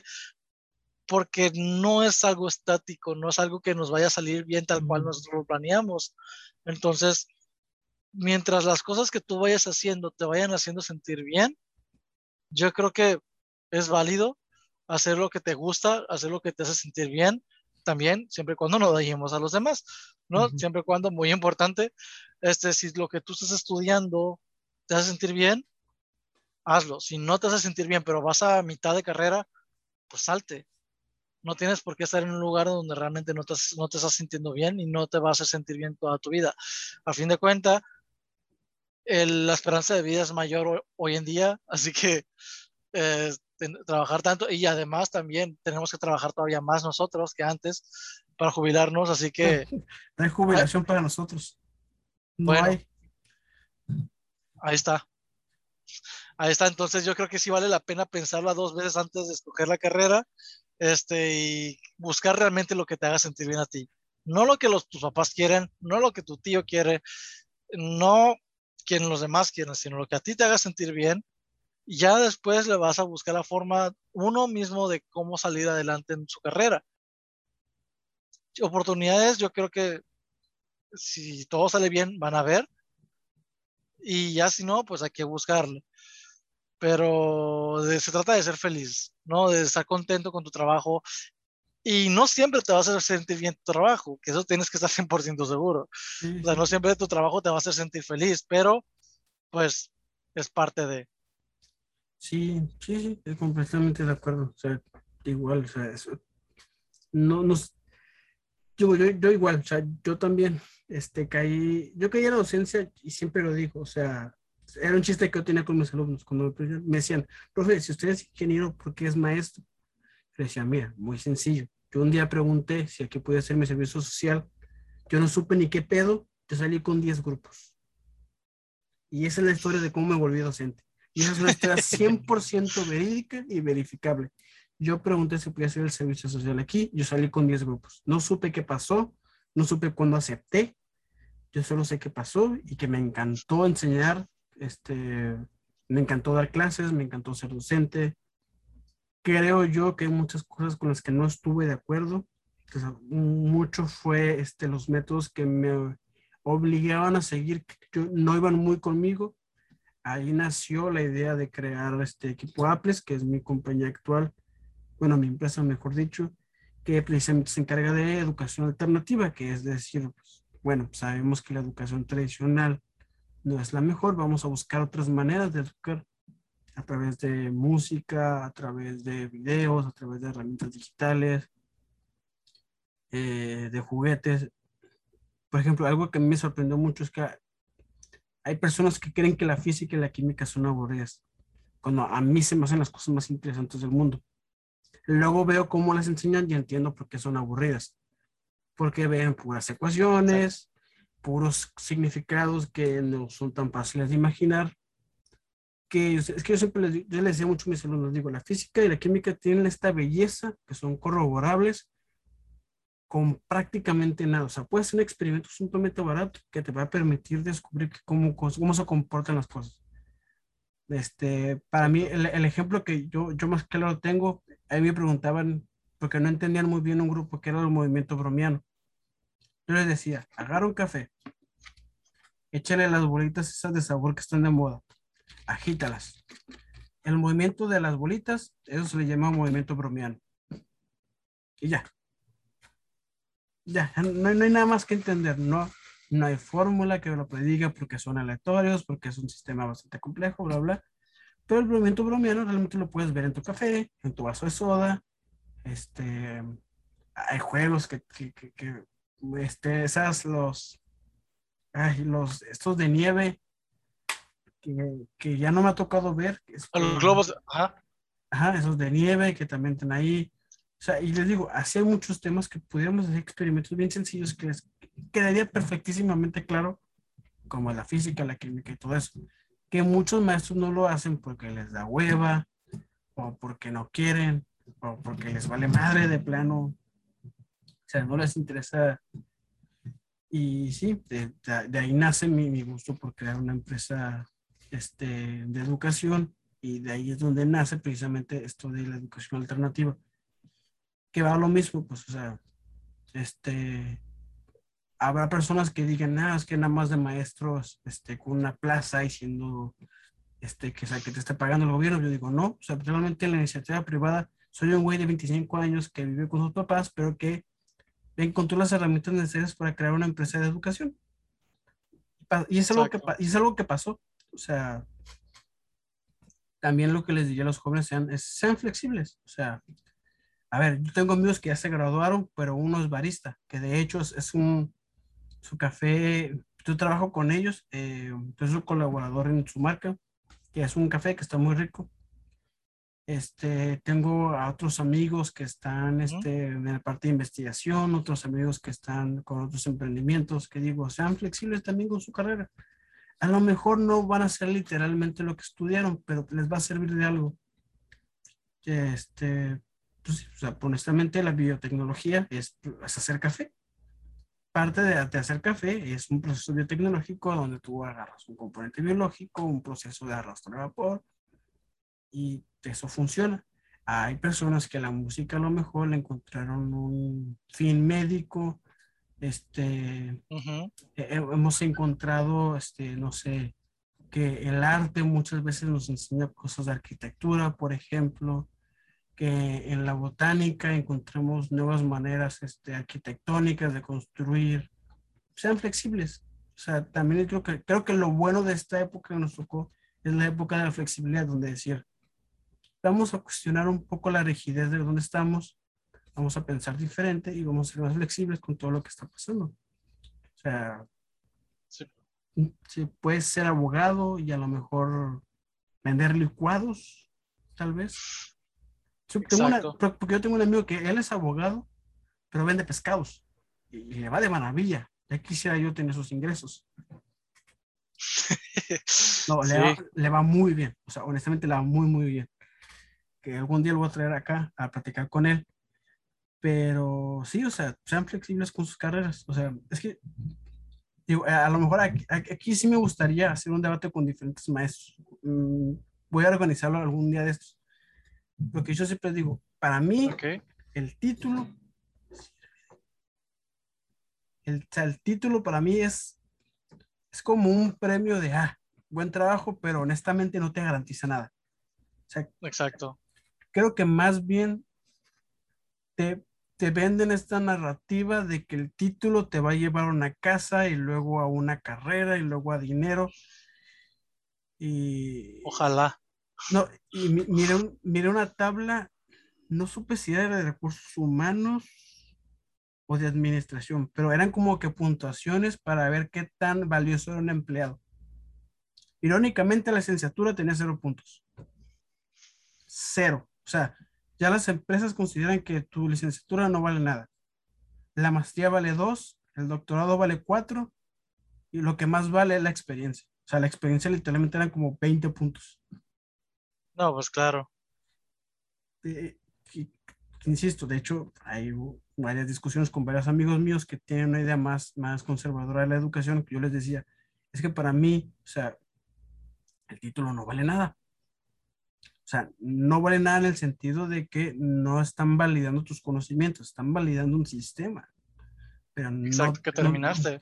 ajá, y, y pudiste, o sea, yo tengo historias de compañeros que digo, wow, o sea, este güey se graduó porque Dios lo quiere. O sea, se graduó por obra y gracia del Espíritu Santo, porque son historias de que, no, es que reprobé con este maestro, pero en el extraordinario, él se volteó, yo saqué una hoja con todas las respuestas y ¡pum! pasé. O de que, ah, es que el profe se estaba cagando en el ordinario y dijo, oh, ¿saben qué? Quiero cagar a gusto, todos tienen seis, se pueden retirar. Y, tienes a puras personas con historias, o sea, que, que cada semestre les pasaba una historia así que decías, tú, tú te graduaste porque Dios lo quería. No porque el sistema funcione, no porque haya una validación, nada. O sea, para mí es eso, o sea, a mí un título no vale, no vale nada, este, en el sentido de que realmente no, no valida tus conocimientos, no valida tu calidad como profesionista. Y que ahora las empresas precisamente me estén diciendo que, que la, la, licenciatura no vale nada, pues simplemente están validando mi punto. Exacto. pues claro, o sea, más que nada la experiencia que uno tiene, lo que vas aprendiendo día con día, es a fin de cuentas que lo que te va dando más, ¿no? Porque, por ejemplo, hay quienes salen de, de una licenciatura, o sea, preparatoria, universidad, de universidad, maestría, de maestría, doctorado, de doctorado, especialidad, de especialidad, y, y, nunca terminan de estudiar, pero ¿dónde está la experiencia? Que a fin de cuentas, que muchas de las veces es lo que más te pide una empresa, ¿no? Que te piden experiencia, no tanto papel a fin de cuentas. Que sí es bueno, es bueno prepararse y seguir preparándose porque aprendes más, este, puedes abarcar más en tu área de trabajo, pero en algún punto tienes que empezar a trabajar y empezar a generar experiencia, que es lo que a fin de cuentas los ojos del, del, que te va del trabajo va a ver. Sí, sí, sí que, que, yo no estoy en contra de, de, del conocimiento este, es lo que yo le decía a, un alumno con el que de hecho tuve una oportunidad de platicar. Yo le decía, yo no estoy en contra del conocimiento en sí o del seguir estudiando. Yo sigo estudiando. A pesar de que ya no soy universitario, yo sigo estudiando, sigo haciendo cursos, sigo leyendo libros, sigo preparándome. El detalle es que creo que el título no te valida lo que te valida el conocimiento. O sea, esa, esa es mi gran crítica este, con, respecto a este sistema de, de, es que el título te valida no te valía nada. O sea, tú pudiste haber pagado para que te pasara. O sea, seamos honestos. Exacto. En un país como México, o sea, no te valida nada. O sea, insisto, no, mi, mi, pelea no es con el conocimiento. O sea, no soy la Mars versión hombre. Realmente no es que yo esté peleado con la escuela. Estoy peleado con esta falsa ilusión de que el título te va a abrir las puertas cuando en realidad es que no. Yo soy Exacto. más, yo soy más, este, digamos que autodidacta en el sentido de que es posible que ya nuevos métodos de enseñanza que sean alternativos, que sean más eficientes y sean mejores. Para mí, el, el y se lo decía a un amigo hace poco, la ventaja que te otorga la universidad frente a cualquier otro método de estudio es el networking con tus compañeros. O sea, es decir, salgo pero tengo un amigo que sabe de programación, tengo un amigo que sabe de este, biología, tengo un amigo que sabe de docencia. Entonces ya, ya con ese, ese portafolio de amigos podemos crear un proyecto interesante. Para mí ese es el valor más grande de la universidad. Exacto. Pero, pero el, el, título, o sea, no, para mí no es ni siquiera el, uno de los valores principales, porque realmente no te valida. O sea, y, y, insisto, que, el, que las mismas empresas estén diciendo que tu título vale cero, pues es, es un, pues validan el punto. Y no sé si aquí, aquí, le, aquí le quiera cortar, profe, porque son las siete y media. Sí, este, estaría bien. Este, igual, si haces el debate, me invitas. Este, estaría padre, estaría padre participar. Este, y no, pues aprovecho nada más para decirte que muchas gracias por invitarme. No, este, gracias a usted, profe, gracias, gracias. La, la, verdad es que es muy, muy interesante tu proyecto, me gusta, me gustó mucho. Tenía un poco de miedo, honestamente, siéndote sincero, de, de, de, no sé, de equivocarme, de decir algo que a lo mejor y no, no, no estuviera de acuerdo con lo que era el programa, pero me la pasé muy bien. De hecho, se pasaron muy rápido esas horas. Este, y sí, me gustó mucho y cuando quieras volver a invitar, igual nomás me dices. Y pues muchas felicidades por este proyecto que tienes. Y está muy padre, honestamente, muy padre. Felicidades y pues nada. muchas gracias. Sí, muchas gracias por, por, aceptar, la verdad. Este, sí, es que, digo, realmente, este, ni, ni, es que ni siquiera tiene una agenda clara el programa, porque, el, porque para mí lo que me interesa es la plática. O sea, el, escuchar puntos de vista, el escuchar. Eh, por eso yo tampoco creo que existan este, filosofías equivocadas. Es interesante escuchar puntos de. Aunque usted estuviera en contra de decir, no, es que el título sí vale, es interesante escucharlo. O sea, porque hay, hay una historia detrás, hay una razón por cual, este, de por qué las cosas. Y sí, no, no, no. O sea, insisto, hay que dejarle de tener miedo al fracaso. Exacto. Precisamente por eso la, la, para mí la conversación este, actualmente tiene un gran valor porque puedes encontrar como realmente te puedes topar con, con temas que difícilmente entran a la mesa de conversación. Por ejemplo, hablarlo de que culturalmente estamos mal en México, pues no es algo que cuentes en un Starbucks. Ojalá, ojalá. Debería de ser así. De, sí debería de ser así porque nos permite darnos cuenta de muchas problemáticas, te quitas muchos prejuicios que tienes con las personas. Hay, ahorita hay una chica que, ah, de esas que digo, Dios, quítales el internet. Eh, no sé si le ha tocado ver en TikTok. y quiero claro, no es porque sea mujer, es su filosofía que hay detrás, que, que esta chica hace TikTok que dice, la razón es porque, del, porque el pobre es porque quiere. Y empieza con, es que, es, es, que es materialista porque solo gasta su dinero en, en carros, en casas, en pasivos. Y yo, no tienen dinero para otra cosa. O sea, precisamente por eso digo que el libro, el libro Padre Pobre y Padre Rico para mí es una basura completamente.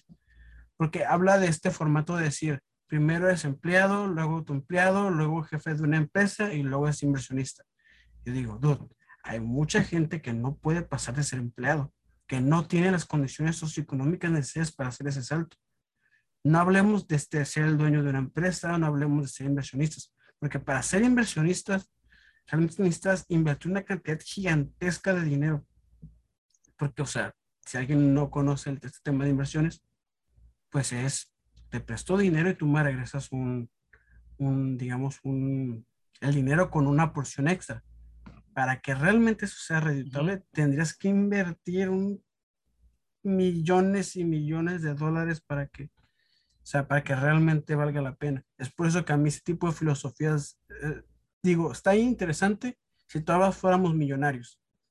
Pero como solo unos pocos son millonarios, tu libro, tu libro sí entra en la categoría de basura, porque realmente no, no, es, no funciona. Y digo, volviendo al, al, al ejemplo de esta chica, este, eh, dices, ok, te falta conocer México. O sea, te, te falta conocer, te, te, falta ver que hay personas que no es que quieren estar así, es que tienen una cantidad de problemas sistemáticos y culturales detrás que ni te imaginas. Yo siempre lo he dicho, todavía hay pueblos en México donde una mujer vale lo mismo que vale una vaca. Pareciera chiste, pero hay, o sea, hay lugares así, sí, donde vale lo mismo que vale una vaca. O, por ejemplo, en Sinaloa, que yo creo que ya se ha quitado esa, esa tradición pero lo de robarse a una mujer, o sea, que era para casarte con ella, dude, eso era secuestro y, y, abuso sexual, o sea, a ver, o sea, te estás llevando a una persona en, contra de su voluntad por tus meros tanates. O sea, ahí no había, o sea, no es como que una mujer decía como que no, no por mi derecho a elegir una pareja. No, o sea, no había esas condiciones socioeconómicas. Y todavía hay muchos lugares donde eso se practica. Eso pasó en mi familia, lamentablemente. No, pues en la mía también. mi, abuelo tenía 33 hijos y no creo que hayan sido consensuados la mayoría. No. Y, sí, o sea, y, para mí la conversación es eso, rompes estigmas, rompes este, prejuicios que te dicen, ok, sí, ese punto no lo había considerado. Es decir, ok, sí, hay personas que tienen unas condiciones que no les permiten salir de un círculo vicioso con las drogas, por ejemplo. Dicen, no es que ellos quieran estar en las drogas, es que nada más tenían las drogas. O sea, no se pueden dedicar al estudio porque no, no tienen la, la, oportunidad económica de estudiar. No se pueden dedicar a trabajar porque como no tienen estudios, nadie les da la oportunidad de trabajar. Solo tienen la, delincuencia de las drogas, no hay más. Y hay personas con privilegios, muchos privilegios, que mm, les hace falta platicar y conocer para darse cuenta de todos los prejuicios que tenemos. Que yo, creo, que, yo creo que todavía tengo muchísimos prejuicios. Todavía tengo muchos pensamientos que pudiera ser que están equivocados. Y precisamente las conversaciones como ese tipo, pues, claro. a darte cuenta de eso. Claro, o sea, poco a poco, o sea, no está mal, o sea, como ya habíamos dicho, no está mal equivocarse y de repente puede que a lo mejor y, y yo hago un comentario y a alguien le parece mal y realmente sé mal y me, haga, me lo haga ver, pero el punto es que tenemos que cambiar poco a poquito, ¿no? O sea, probablemente esa chica a lo mejor y no se dio cuenta de lo que realmente estaba diciendo, o a lo mejor y sí, pero le hace falta que alguien realmente este, se lo haga ver realmente, porque México es un país con la mayoría de las personas pobres y, y la clase media yo creo que muchos pensamos, como creo que salió hace poquito, ¿no? Un, artículo de que la mayoría de la gente pensamos que es que somos de clase media cuando no llegamos a ser tampoco clase media, ¿no? Entonces, saber que es muy poca la gente rica y que la mayoría de la gente es pobre y querer todavía decir que la gente pobre es pobre porque quiere y que además este, hablar mal de los pobres y que dicen, no, es que viajen, que vivan sus experiencias, viajen a todo mundo y conozcan y bla, bla, bla. Es como que, ajá, sí, pero pues, ¿con qué dinero viajo? Este, no es que sea pobre porque quiero, sino porque realmente no se me han brindado las oportunidades de dejar de serlo. Entonces, mm, simplemente es falta de conocimiento, falta de, de empatía hacia lo que realmente es México, falta de, pues no hay más conocimiento de la verdad, porque es simplemente no conocer tu país. Que si no sales de tus zonas de confort o de las ciudades ricas del país, pues para ti tu vida siempre va a ser igual, para ti la vida normal va a ser de rico, cuando pues no la realidad. Sí, hay un libro que me, me gustó y lo di. Se llama Blue Fishing. Eh, es un libro de un concierge, consoliers, no recuerdo cómo es la palabra, pero es alguien que se encarga de conseguir cosas para los ricos. Ajá. ¿Qué dices? O sea, ahí te das cuenta realmente que no entiendes qué tan alta es la clase alta. Son, son historias de, de que pues, un mi rey está en en un bar, le marca a su chofer de jet privado de que quieren seguir la peda en Japón estando en Rumania o historias de, oye, es que quiero cenar, pero en el Vaticano, en la Capilla Sixtina, y, por las historias así de que dices, sí, o sea, a ver, realmente, y, creo que venía acompañado de una frase en Facebook que me gustó mucho, que dicen, ok, no eres clase media, eres clase trabajadora. Los que creen que son de clase media alta, en realidad son la clase media. Porque la clase alta ni lo ubicas, carnal. O sea, no te puedes imaginar el estilo de vida de alguien que es de clase alta. Y es completamente cierto. O sea, el, pues sencillamente, o sea, Jeff Bezos, o sea, yo no me imagino su estilo de vida. O sea, soy incapaz completamente de imaginarme cuál es su estilo de vida. O sea, sobre todo porque se acaba de comprar un yate que tiene dos helipuertos. O sea, ¿cómo te puedes imaginar el estilo de vida de alguien que tiene un yate con dos helipuertos? ¿Qué dices? ¿Para qué necesitas dos? Exacto que sí, o sea, y sí, o sea, ahí es cuando yo creo que ahí nos damos cuenta que realmente sí nos hace falta conversar con los demás para darnos cuenta de que a lo mejor tenemos ahí algunas mentiras este, sistemáticas este, que, sí, pues, sí deberían de revertirse y sí deberían ser platicadas. Bueno, sí que aquí le dejamos porque nos vamos a llegar a las 8. Si no, nos vamos a ir todavía. Ah, este, entonces, pues muchas gracias otra vez, te vuelvo a decir. Este, la verdad me hubiera gustado poderme quedar más, este, pero bueno, ya será en otra ocasión. Me deslindo de compromisos y ahora sí, hasta donde se acabe el tema. Sí, ok. Igualmente, maestro, yo también espero invitarlos. Este, igual a Concilia también tenemos pendiente otra plática porque la verdad también me gustó mucho. Eh, igual, este, sea, platicar con maestros, la verdad es que es bastante interesante porque no te das cuenta lo humanos que son. Claro. Entonces nos vemos porque ya, ya voy a empezar con otro tema. Gracias, muchas gracias, la verdad. ok, entonces, muchas gracias y pues estamos en contacto. Igualmente, gracias.